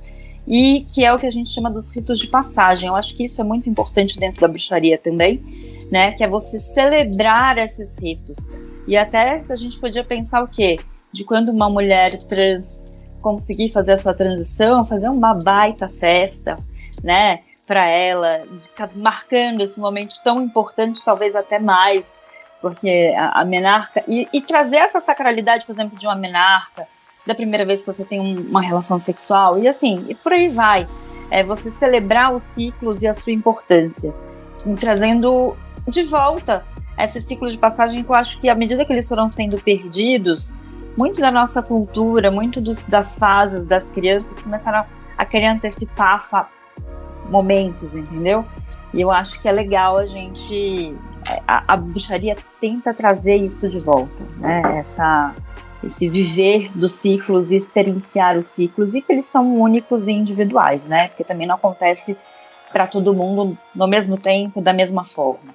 E é sempre baseado morte e renascimento, né? Se você for pensar, a menarca é a morte da, da infância, Sim. né? É sempre que ela tá, a Lu tava falando agora da questão da da, das pessoas transgênero, né? Marcar essa morte e um renascimento. Sim, é, é tanto é, quanto. Exato, eu acho que isso é incrível. Agora eu, eu sou obrigado a fazer uma pergunta para mim. Na verdade, para mim e pra Ardas. Pra mim e pra Marcela. Tem, tem uma pergunta que eu tenho que fazer aqui. Ardet. É, Faz foi, tempo, hein, que é sei. verdade. No programa, pelo menos. que é importante. Como que a gente traz isso pros nossos filhos? E eu vou dar um, um, um. Qual é a palavra que eu tô procurando? Não é um exemplo. Eu tinha uma palavra melhor pra falar, mas não consigo lembrar, então vai ser de qualquer jeito mesmo, tá? Eu tenho testemunho. Hum. Lembrei aqui. Nós temos um filho pequeno, agora com 7 anos. Em determinado momento, começa a convivência na escola, esse tipo de coisa. E um dia ele chegou em casa falando: Ai meu Deus, a primeira vez que ele falou isso, todo mundo ficou com os cabelos em pé aqui. Os poucos cabelos que eu tenho, todos da Marcela. A gente olhou um pro outro e falou: Não, tem alguma coisa errada, temos que conversar com essa criança. E conversamos, não é isso que a gente acredita, em casa a gente não pensa nisso. Demos uma explicada básica, um conceito básico da coisa. Ainda assim, a vivência que ele tem fora de casa, aí nos vídeos que ele vê no tablet dele, etc e tal, traz todo um outro contexto para ele. A gente já chegou à conclusão de que agora ele já tem uma idade razoável, consegue entender alguma coisa, tá na hora da gente trazer um pouco da vivência para ele para dentro de casa. Mas eu quero vocês como vocês têm um filho um pouco mais velho, como é que foi para vocês e o que que vocês aconselham pra gente trazer isso para a vida das crianças? A gente tem muito pouco material a gente infantil pra é, isso. exatamente. Como conseguir simplificar toda a história a um nível de uma criança. Juro que eu vou me dedicar agora que eu tô afastada, que eu vou. Eu e a Sabrina estamos escrevendo um livro sobre isso. É, aí sim. porque é, a, a gente não tem esse material em português, é, infelizmente. E o que eu gosto muito de estar escrevendo esse livro, esse livro passar é que nenhuma de nós é daquelas assim, tem que ser desse jeito. Porque não existe o tem que ser desse jeito. A gente tem uma facilidade, porque como a gente é prática, a gente tem os nossos, a gente sempre está fazendo os nossos rituais, o Thor sempre estava conosco nos rituais. Então ele tinha já alguma. Por mais que ele não fizesse parte ativamente, que ele tivesse ali mais como um observador, né? Ele sempre estava ali nos ritos com a gente. E à medida que ele ia perguntando, a gente ia respondendo. Né? Eu nunca quis, por exemplo, a gente fez a unção, que é nada mais do que uma bênção, né? É nada como uma primeira comunhão, onde você faz um compromisso com Jesus, nem nada, né? A gente, é, teoricamente, algumas pessoas até já fariam o Icani, mas a gente achou que era melhor esperar até ele ter mais maturidade. Tanto que muito recentemente ele pediu para montar o próprio altar. E é muito engraçado porque é um altar assim, que é dele mesmo, tá, gente? Tem desde um, um, bichinho que, é, que ele ganhou na Páscoa lá da escola, que ele sabe que é o coelhinho de Ostara, tá? Mas assim, são coisas dele que ele escolheu colocar como sagradas para ele. E a gente foi explicando muito à medida que ele foi se interessando né? É, nada como uma obrigação, nada dentro do que ele queria fazer parte, a gente deixava ele fazer parte. Então tinha ritual que ele fazia as coisas, tinha ritual que ele saia correndo aí só queria brincar e tava tudo ok também. Porque eu não quero que uma criança tão nova também já veja isso como uma obrigação, né? Mas a gente foi tentando lidar de uma maneira bem natural. E quando tiveram pontos como vocês aí, e infelizmente com a gente já aconteceu da professora botar um vídeo falando sobre é, a importância de não mentir, porque afinal Jesus Cristo morreu na cruz para nos salvar. O Thor chegou em casa puto. Mas para vocês verem que como às vezes, mesmo que a gente não necessariamente fique dando aula de religião para eles, a vivência dos nossos ambientes, das nossas pessoas, das nossas conversas, eles prestam atenção, tá? Que ele chegou em casa chateado, falou assim: "Mãe, eu não entendi porque a professora colocou um vídeo sobre mentir que tinha Jesus. Eu nem acredito nele. Aí eu falei: não se preocupe, irei falar com a sua professora. É lógico que ela veio com todo aquele papo que não, o mais importante no vídeo não era isso. Eu falei assim: não, mas você não pode vincular valores éticos e morais a uma religião. As pessoas têm que ser boas porque elas são boas. Não porque alguém Exato. fez isso ou aquilo. Então o ateu pode ser o que quiser. né? Eu acho que então. O, o Gael tomou uma bronca do professor um dia na escola, porque ele não tava fazendo a lição. E o professor deu uma bronca nele e falou: Faz o que você tem que fazer, criatura de Deus. E o Gael ficou putaço. Putaço, putaço. Deu escândalo na escola, etc. Ele falou que eu sou criatura do meu papai e da minha mamãe. É isso aí. E ele tá certo. Ah, Thor Mas pelo menos nesse dia, quando a gente foi buscar o Gael, o professor veio se desculpando, né? Foi. O Thor chegou em casa, que é a história de que as crianças começaram a falar sobre Papai do Céu, Papai do Céu, aí porque Papai do Céu pra ele era Odin. E aí rolou um- uma situação, né, um mise-en-scène ali na escola, do tipo, as crianças questionando isso. E ele disse que falou mesmo, ele tá nem aí.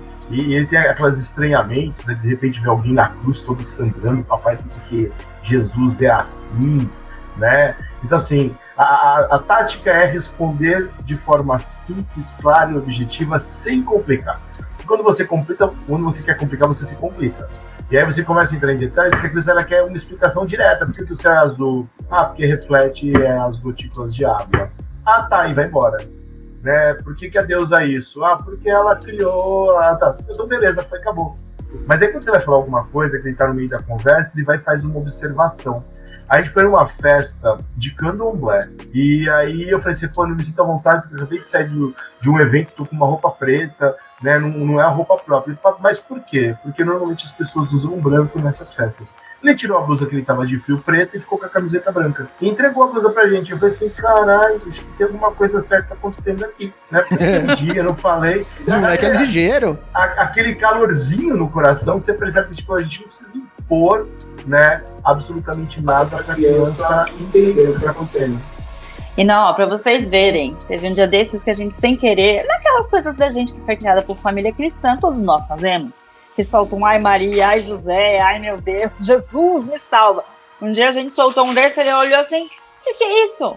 Não é Jesus, não, é Ayodin. Aí eu, opa, desculpa aí, hein? Foi mal.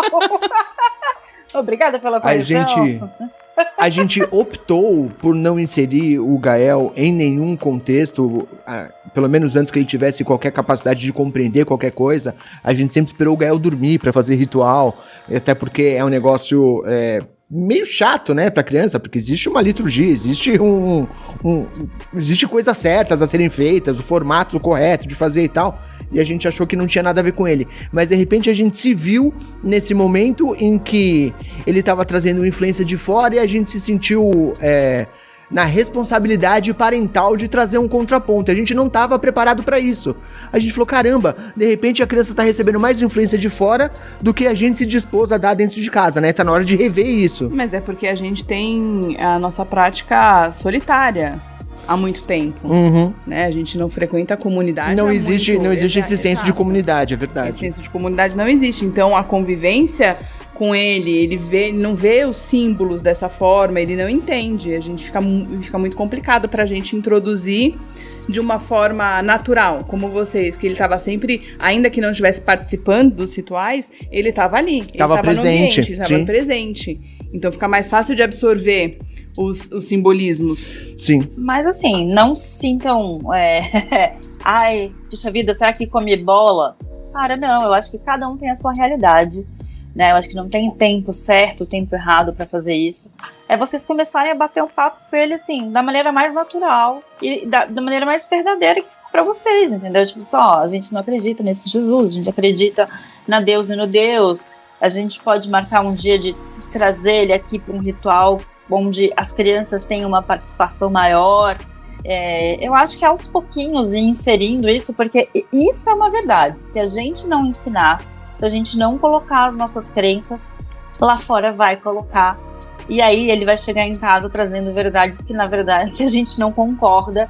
E aí talvez dê mais trabalho para desconstruir isso do que se de repente ir inserindo aos pouquinhos à medida que a que a criança vai é, tem condições de assimilar, porque também não adianta dar um livro de bruxaria porque eles não vão ler, né?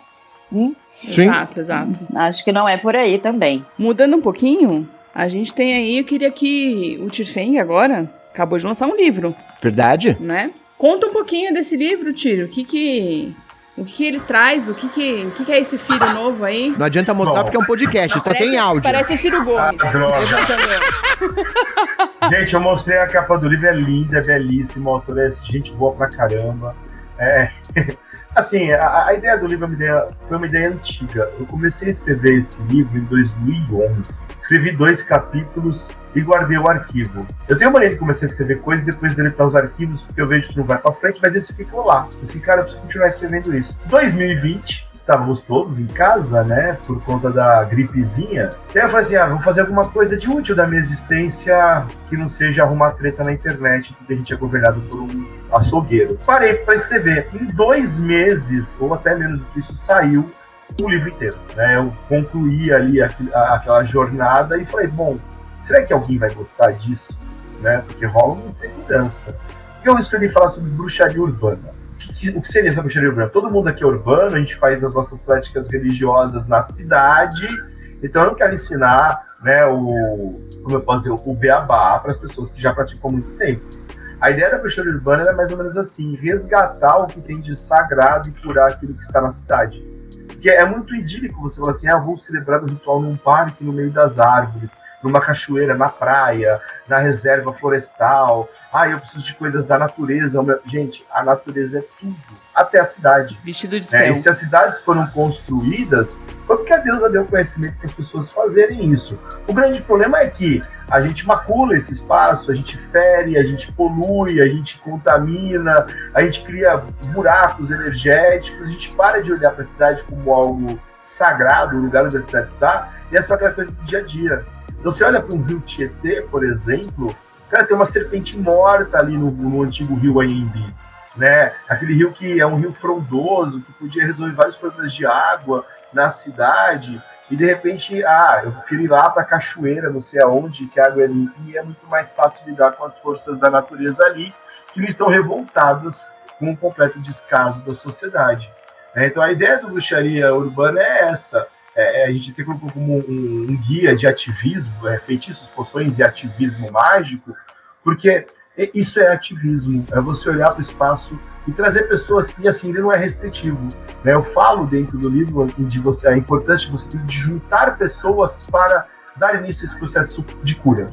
Então, ah, a gente tem ah, o pessoal da comunidade da Assembleia, é, católica, umbandista, candomblé.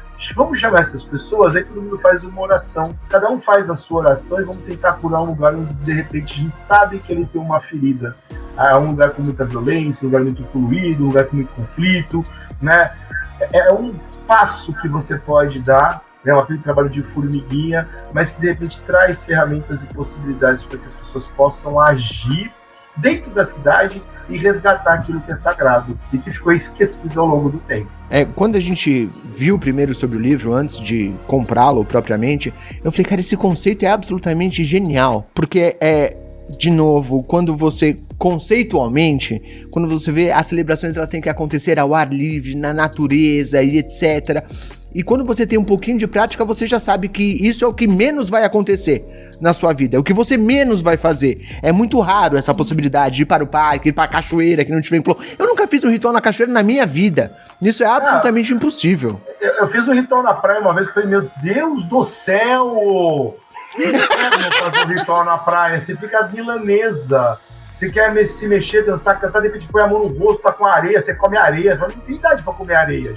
Mantém é, uma vela acesa na praia. Exatamente. Então, assim, você pode fazer de outra forma, mas você pode fazer, você vai fazer a maior parte dos seus rituais no seu quarto, na sua sala, né, fechado entre quatro paredes, imaginando aquele ciclo mágico em volta, no seu apartamento, que nem chão tem.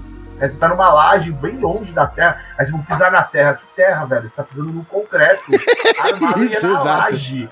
Então, se você não encara que ali é um espaço sagrado, que aquilo pode ser sacralizado, você fica de luta. Né? E você ignora a, a, a principal essência né, de tudo. A Deus está em tudo, em todos os lugares, em todas as pessoas, em tudo aquilo que foi criado e incriado. Então, aqui também é sagrado.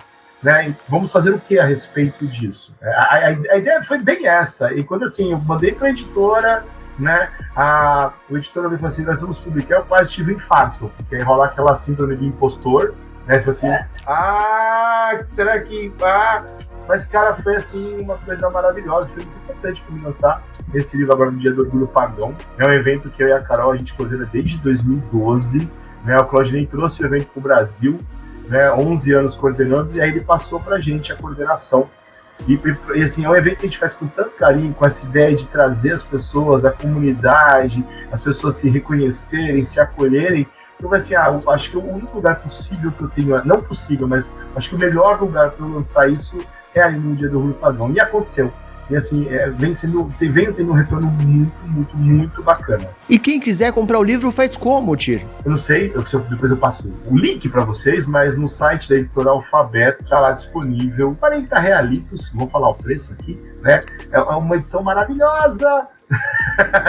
mas no site da, da Alfabeto, né, pode estar disponível o exemplar. E aí, tire fake Holy Dragon, você vai me achar nas redes sociais, se quiser perguntar, quiser tirar alguma dúvida, é, por favor, estou à disposição. Eu, eu só espero de verdade que você tenha colocado nesse livro é, uma dica para que as pessoas não acendam velas, não façam rituais com velas e linhas e com a e querosene. e querosene com a janela fechada. Já fizemos, Já ritual fizemos, com querosene. E quase morremos todos. Quase, nossa, que maravilha. Ah, Entra pro capítulo Cagadas vez, Mágicas. Teve uma vez que a gente tacou tanta pimenta calabresa dentro do caldeirão, quase morremos intoxicados, entendeu? A gente queria banir alguém e quase banimos nós mesmos da, da existência, entendeu? Quem nunca fez Mas uma quem dessas? Nunca? Quem nunca tacou quem fogo nunca? na mesa, né? Quem nunca um certo ritual específico aí? Um certo ritual específico aí de uma de tradição. Exato, exato. A gente fez um, um ritual... ritual específico aí da tradição, sabe? Ah. Aquele ritual de polhinha, querosene, a vela, fica olhando a chama da vela pra. No quarto, no, no- no- na sala, no apartamento fechado, Isso, passamos tossindo preto três dias. a gente assoava o nariz e saía preto depois, lembra? Que maravilha? Lembro? Ô, delícia. Flavinha, eu vou deixar você tirar sua última perguntinha pra gente poder ir pro encerramento. Qualquer uma. Agora é a hora, vamos lá. Aquela. Eu quero que vocês aproveitem e divulguem mais sobre o evento, que eu adorei particularmente. É, onde as pessoas podem encontrar mais informações sobre o evento. Você já falou do livro, eu já até abri aqui, ó, já tá até no carrinho. Mas também sobre o evento, como elas podem procurar mais informações sobre o evento, a bruxaria, vocês, enfim, se divulguem mais, por favor. Hora do jabá. Hora do jabá. Quem quiser encontrar vocês, quem quiser conversar com vocês, como essas pessoas fazem? Bom, se Eu descobri hoje que o Tifeng bruxaria, tava no Twitter, inclusive. É, é o lugar que eu me sinto ali bem à vontade, né? Terra de ninguém o Twitter mesmo, né? É, O Dia do Orgulho Pagão tem uma página no Facebook, que tá aí quase, né, caindo no esquecimento das pessoas, e a gente tem a, a nossa página no Instagram também, Dia do Orgulho Pagão SP. É, ali as pessoas podem perguntar sobre o evento, pegar mais informações. Tem a página norte-americana, paganpride.org, que ali conta um pouco da história, né, do surgimento do evento. Tem a minha página no Instagram, recebo perguntas ali, as pessoas podem perguntar o que quiser, tirar dúvidas. Tir, fala qual é a página, porque as pessoas não Ah, estão Tifeng vendo. Holy Dragon, esse nome, é, esse nome que vai ser escrito aí em algum lugar, né? Mas Tifeng Holy Dragon no Instagram. E sobre o livro, sobre qualquer coisa relacionada à bruxaria, mandem suas perguntas, né? Que a gente tenta, da melhor maneira possível, esclarecê-las. Quando o Draconis Velho é um grupo de combate histórico medieval que eu faço parte, né? E se você quiser contratar para um show, para um casamento, para um enterro, para uma festa de show de revelação, estamos aí à disposição. Não tem nada a ver com religião, mas é bem divertido, né? E agora vou deixar a dona Carolina fazer o jabá dela, porque essa pessoa é multitarefas, multitalentosa, né? Hum, é, não, assim, pra me achar também é fácil, só no, no Facebook, Carol Luanin, no Instagram, Luanin, né? Mas também se botar o Carol Luanin vai me aparecer, claro. E eu tenho também o Dandelion of Bridget, que é as minhas artes múltiplas. Tudo começou com pedras, aí de repente virou ossos, e agora também tem pirógrafo. Pirografia enfim. e tudo. A cada hora, né, eu vejo alguma coisa dando bobeira em cima da bancada, porque bruxos têm esse problema. Eles gostam de coisas. Falei que na próxima vida eu quero vir para uma religião que não tenha coisas. Porque se eu mostrar aqui, vocês vão ver que tem estantes repletas de livros e coisas. Às vezes eu falo assim, gente, eu tenho que ter menos. Toda vez que a gente faz uma organização aqui, eu tenho vontade de chorar, entendeu? Porque é muita coisa. e aí você Imagina fica limpar tudo isso. Exato. é, é tipo isso mesmo, a gente chora. Esse quarto mesmo tem um mês que a gente tá falando que vai limpar e a gente tá adiando, entendeu? Mas um dia, um dia eu chego lá. Mas então a Dandelion of Bridget, mas botar Carol Luanin, gente, eu já eu mando depois todos os outros links e tô sempre aberta a conversar. Adoro gente nova. O Tir, quer dizer, o Tir também tem bastante paciência, mas eu tenho mais com os novatos e as perguntas iniciantes. Eu não ligo, tanto que os, filhos, os amigos do meu filho adoram vir aqui em casa e ficar assim, o que é isso? Né? Eu falo, eu, eu sou culpada, admito, pelo Halloween do condomínio. E é sobre isso, né, gente? É só vocês darem um alô e a gente troca uma ideia e podemos marcar outras conversas, né? Com outros focos aí, para deixar mais claro aí, porque é muito conhecimento, é muita coisa. Eu imagino que a Flávia tá com aquela, aquele blow mind, assim. Eu tô vendo a fumaça daqui na cabeça dela. Não é? Eu tenho. Eu, eu sei que não devia, porque já partiu pro, pro jabá, mas eu tenho uma pergunta ainda pra fazer. Aos 45 do Aos segundo 45 tempo. do segundo tempo. Manda. E de novo eu vou ter que pedir pra eles expli- explicarem da forma mais simples e mais. Não rápida, né? Mas que fique mais claro. É, qual é a importância? Tá todo mundo aqui, a gente tá falando Tifeng, Lu tal. E o pessoal perguntou do Ardat, tudo. Qual é a importância desses nomes dentro da comunidade, dentro da bruxaria? Por que, que normalmente a gente se apresenta com nomes é, que não são os nossos nomes civis. Isso deu discussão no grupo, inclusive, viu? Exato, por isso que eu puxei. É verdade. Quando eu falei o nome dos convidados pra colocarem na gravação do episódio, o pessoal falou: o quê? Esse pessoal é foda. Que isso? Tirfeng e Holy Dragon. O Johnny ainda comentou: se esse cara não tiver uma foto dele saindo raios no alto de uma rocha, eu duvido de tudo. é isso mesmo. Por favor, expliquem a importância do nome pagão. É o nome como a gente se reconhece na comunidade. São, são nomes que nós escolhemos de acordo com nossas crenças e nossas afinidades. Né? E aí podem ser nomes ligados a culturas específicas, a divindades específicas e a coisas mágicas. Holy Dragon é o dragão de Azevinho. O Azevinho é uma planta espinhenta que protege tudo que está ao seu redor. Tirfeng é o nome da arma é, sagrada de Tyr, a espada Tirfing. Então eu tenho uma ligação muito grande com o panteão nórdico, ao mesmo tempo eu gosto muito é, desses elementais da natureza e eu construí meu nome dessa maneira. E é o nome como eu me reconheço. Né? Eu, eu gosto de dizer que assim, quando alguém me chama de Tiago, é porque deu merda. É, ou é aluno, que é o professor Tiago, ou é alguém me dando uma bronca. Aqui em casa eu vi o Thiago Marcondes, eu já sei que deu ruim assim, é porque até a minha sogra me chama de Tir, né? Então, assim, Thiago é aquele nome assim, você não quer ouvir, eu não quero ouvir, pra mim tá de boa, só o Tir mesmo. Mas é o nome social? Não sei se dá pra dizer que é um nome social mas é nome como eu me reconheço, como a maior parte dos meus amigos me reconhece, como a comunidade pagã me reconhece. E eu acho que é interessante, assim, que normalmente a gente recebe esses nomes ou no ritual de dedicação, né? Ou no de iniciação. E então ele marca você uma entrega aos deuses, esse sacerdócio, essa devoção, esse compromisso. Então acho que por isso também acaba sendo tão importante, né? Eu brinco que eu respondo por todos eles. Se chamar de Carol, Lu, Luanin, eu tô, tô respondendo tudo. Mas é, é, pô, se eu pensar, são mais de 22 anos, né? Com esse nome aí no colo. Então eu tenho um amor, um carinho muito especial. É, é como as pessoas dentro do universo pagão me conhecem, né? É, e falam assim: nossa, a Luanin. Às vezes até eu falo assim, gente, não, calma, não, não é. eu sou humana como todos vocês. Só tô aqui um carinho mais de tempo. Mas é, eu acho que é isso. É, é um nome especial por ser um nome que marca esse compromisso e essa devoção. Eu tava até na dúvida se, por exemplo, quando o Thor for escolher o nome mágico dele, vai ser José, Joaquim. João, exato. Eu gostei dessas explicações muito profundas, mas às vezes pode ser uma coisa muito boba também, tá? Eu roubei o meu nome de Senhor dos Anéis, escrevi errado, fui dedicado com ele e ficou aí como nome pagão até hoje, fazem 20 anos já e paciência, vamos ter que lidar com isso, não é verdade? Mas, gente, mas a Winifred é por causa do abracadabra. Exato, exato, exato. Válido também. Tão válido quanto. É, é algo que tem um significado para você e que assim, você pode não explicar para as pessoas, né? Mas significa seu elo de ligação com o sagrado. Quando eu me, me apresento aos deuses como Tirfeng, sou eu completamente. Sou eu sacerdote, sou eu homem, sou eu marido, sou eu pai, sou eu tudo. Né? O Tiago foi o nome que escolheram para mim. Tirfeng é o nome que, que eu me dei. Né? Gente, eu não consigo agradecer o suficiente a, é, a, disponibilidade de vocês, a possibilidade de me bater papo. A gente gosta muito do assunto, a gente gosta muito de conversar com vocês. Poderíamos passar horas aqui fazendo isso, mas infelizmente eu vou ter que trazer esse programa para o encerramento.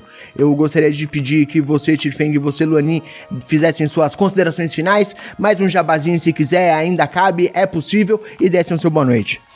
Ah, eu quero agradecer, é sempre um prazer estar com vocês né? A Flávia aqui já, já se tornou de casa, não se preocupe, pode mandar mil perguntas, a gente não liga.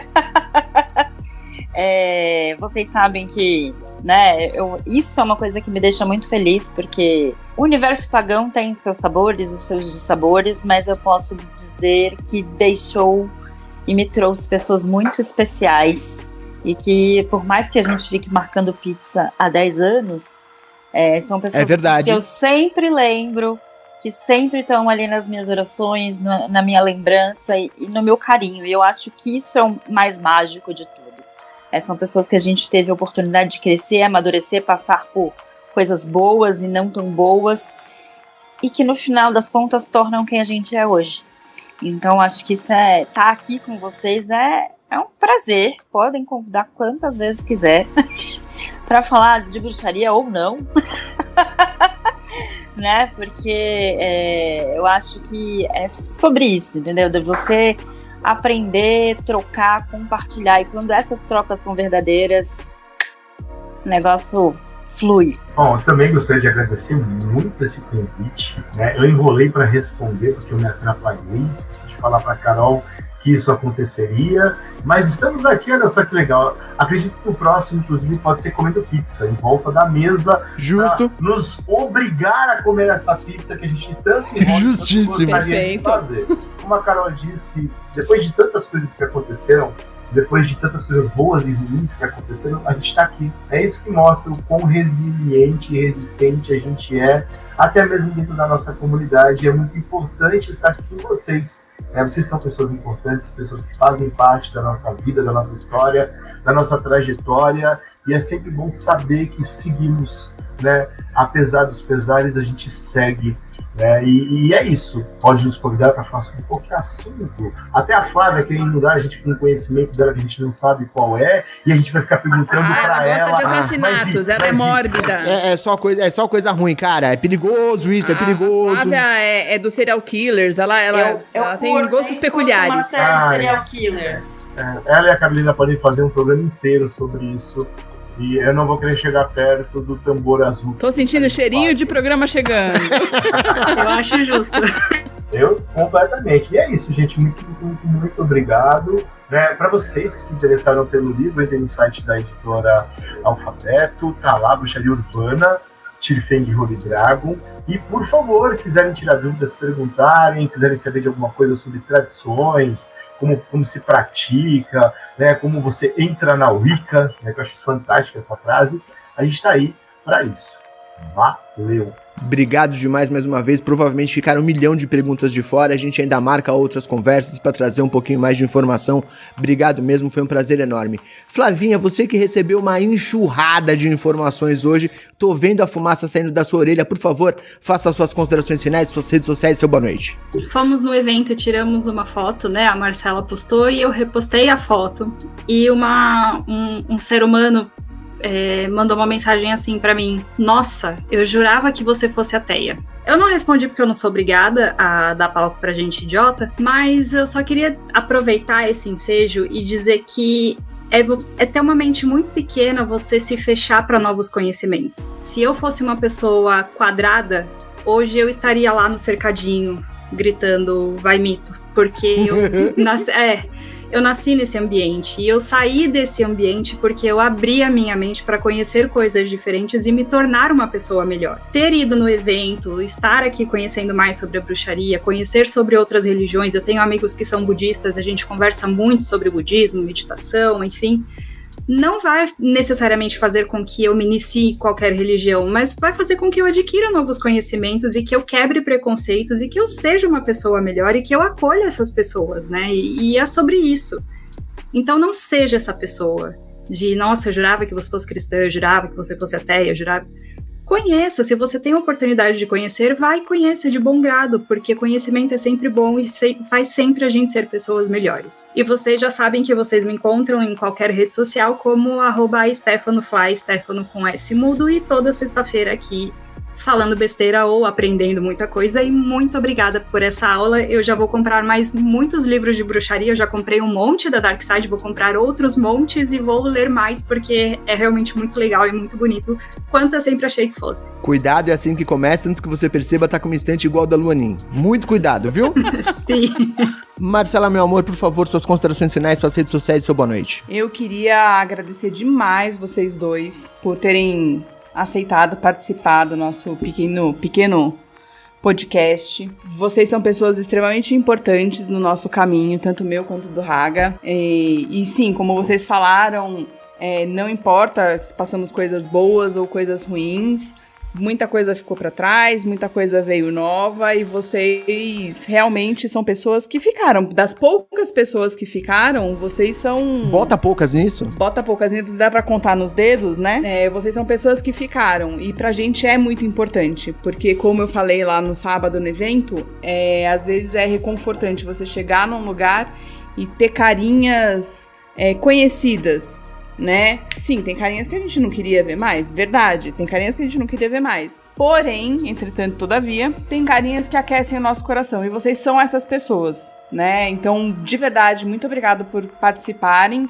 É, virem, disponibilizarem todo esse tempo. A gente sabe que a vida é corrida para todo mundo, mas brigadão mesmo. A gente ama vocês e a gente vai marcar essa pizza de uma vez por todas. Certamente. Para quem quiser me encontrar, já sabe, vai lá, eu Aí esse é o momento, ó, que só vocês que estão aqui, vocês dois vão entender, você e o, e o Raga, porque toda vez que eu falo povo sem banana, quem quiser me encontrar, me encontra tanto no Instagram quanto no Twitter, como Ardat, com dois T's, underline Lili. Se ficou difícil, corre lá no Poucas Trancas que o, que o link tá lá, é só pegar e seguir. Curiosamente, acho que foi a primeira vez que você falou a sua arroba sem se embananar toda. Não, não é Você nunca verdade. sabe quando tem dois T's, quando tem um T só, quando tem underline. É porque o nome de verdade não tem dois T's, mas.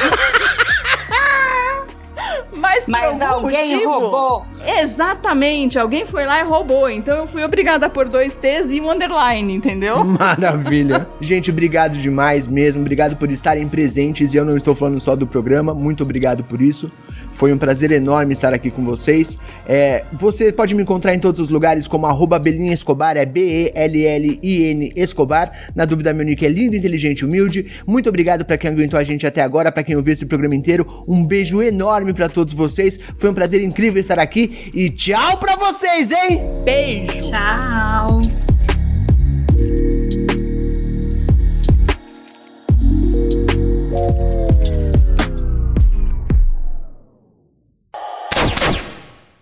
Editado por Rafael Zorzal.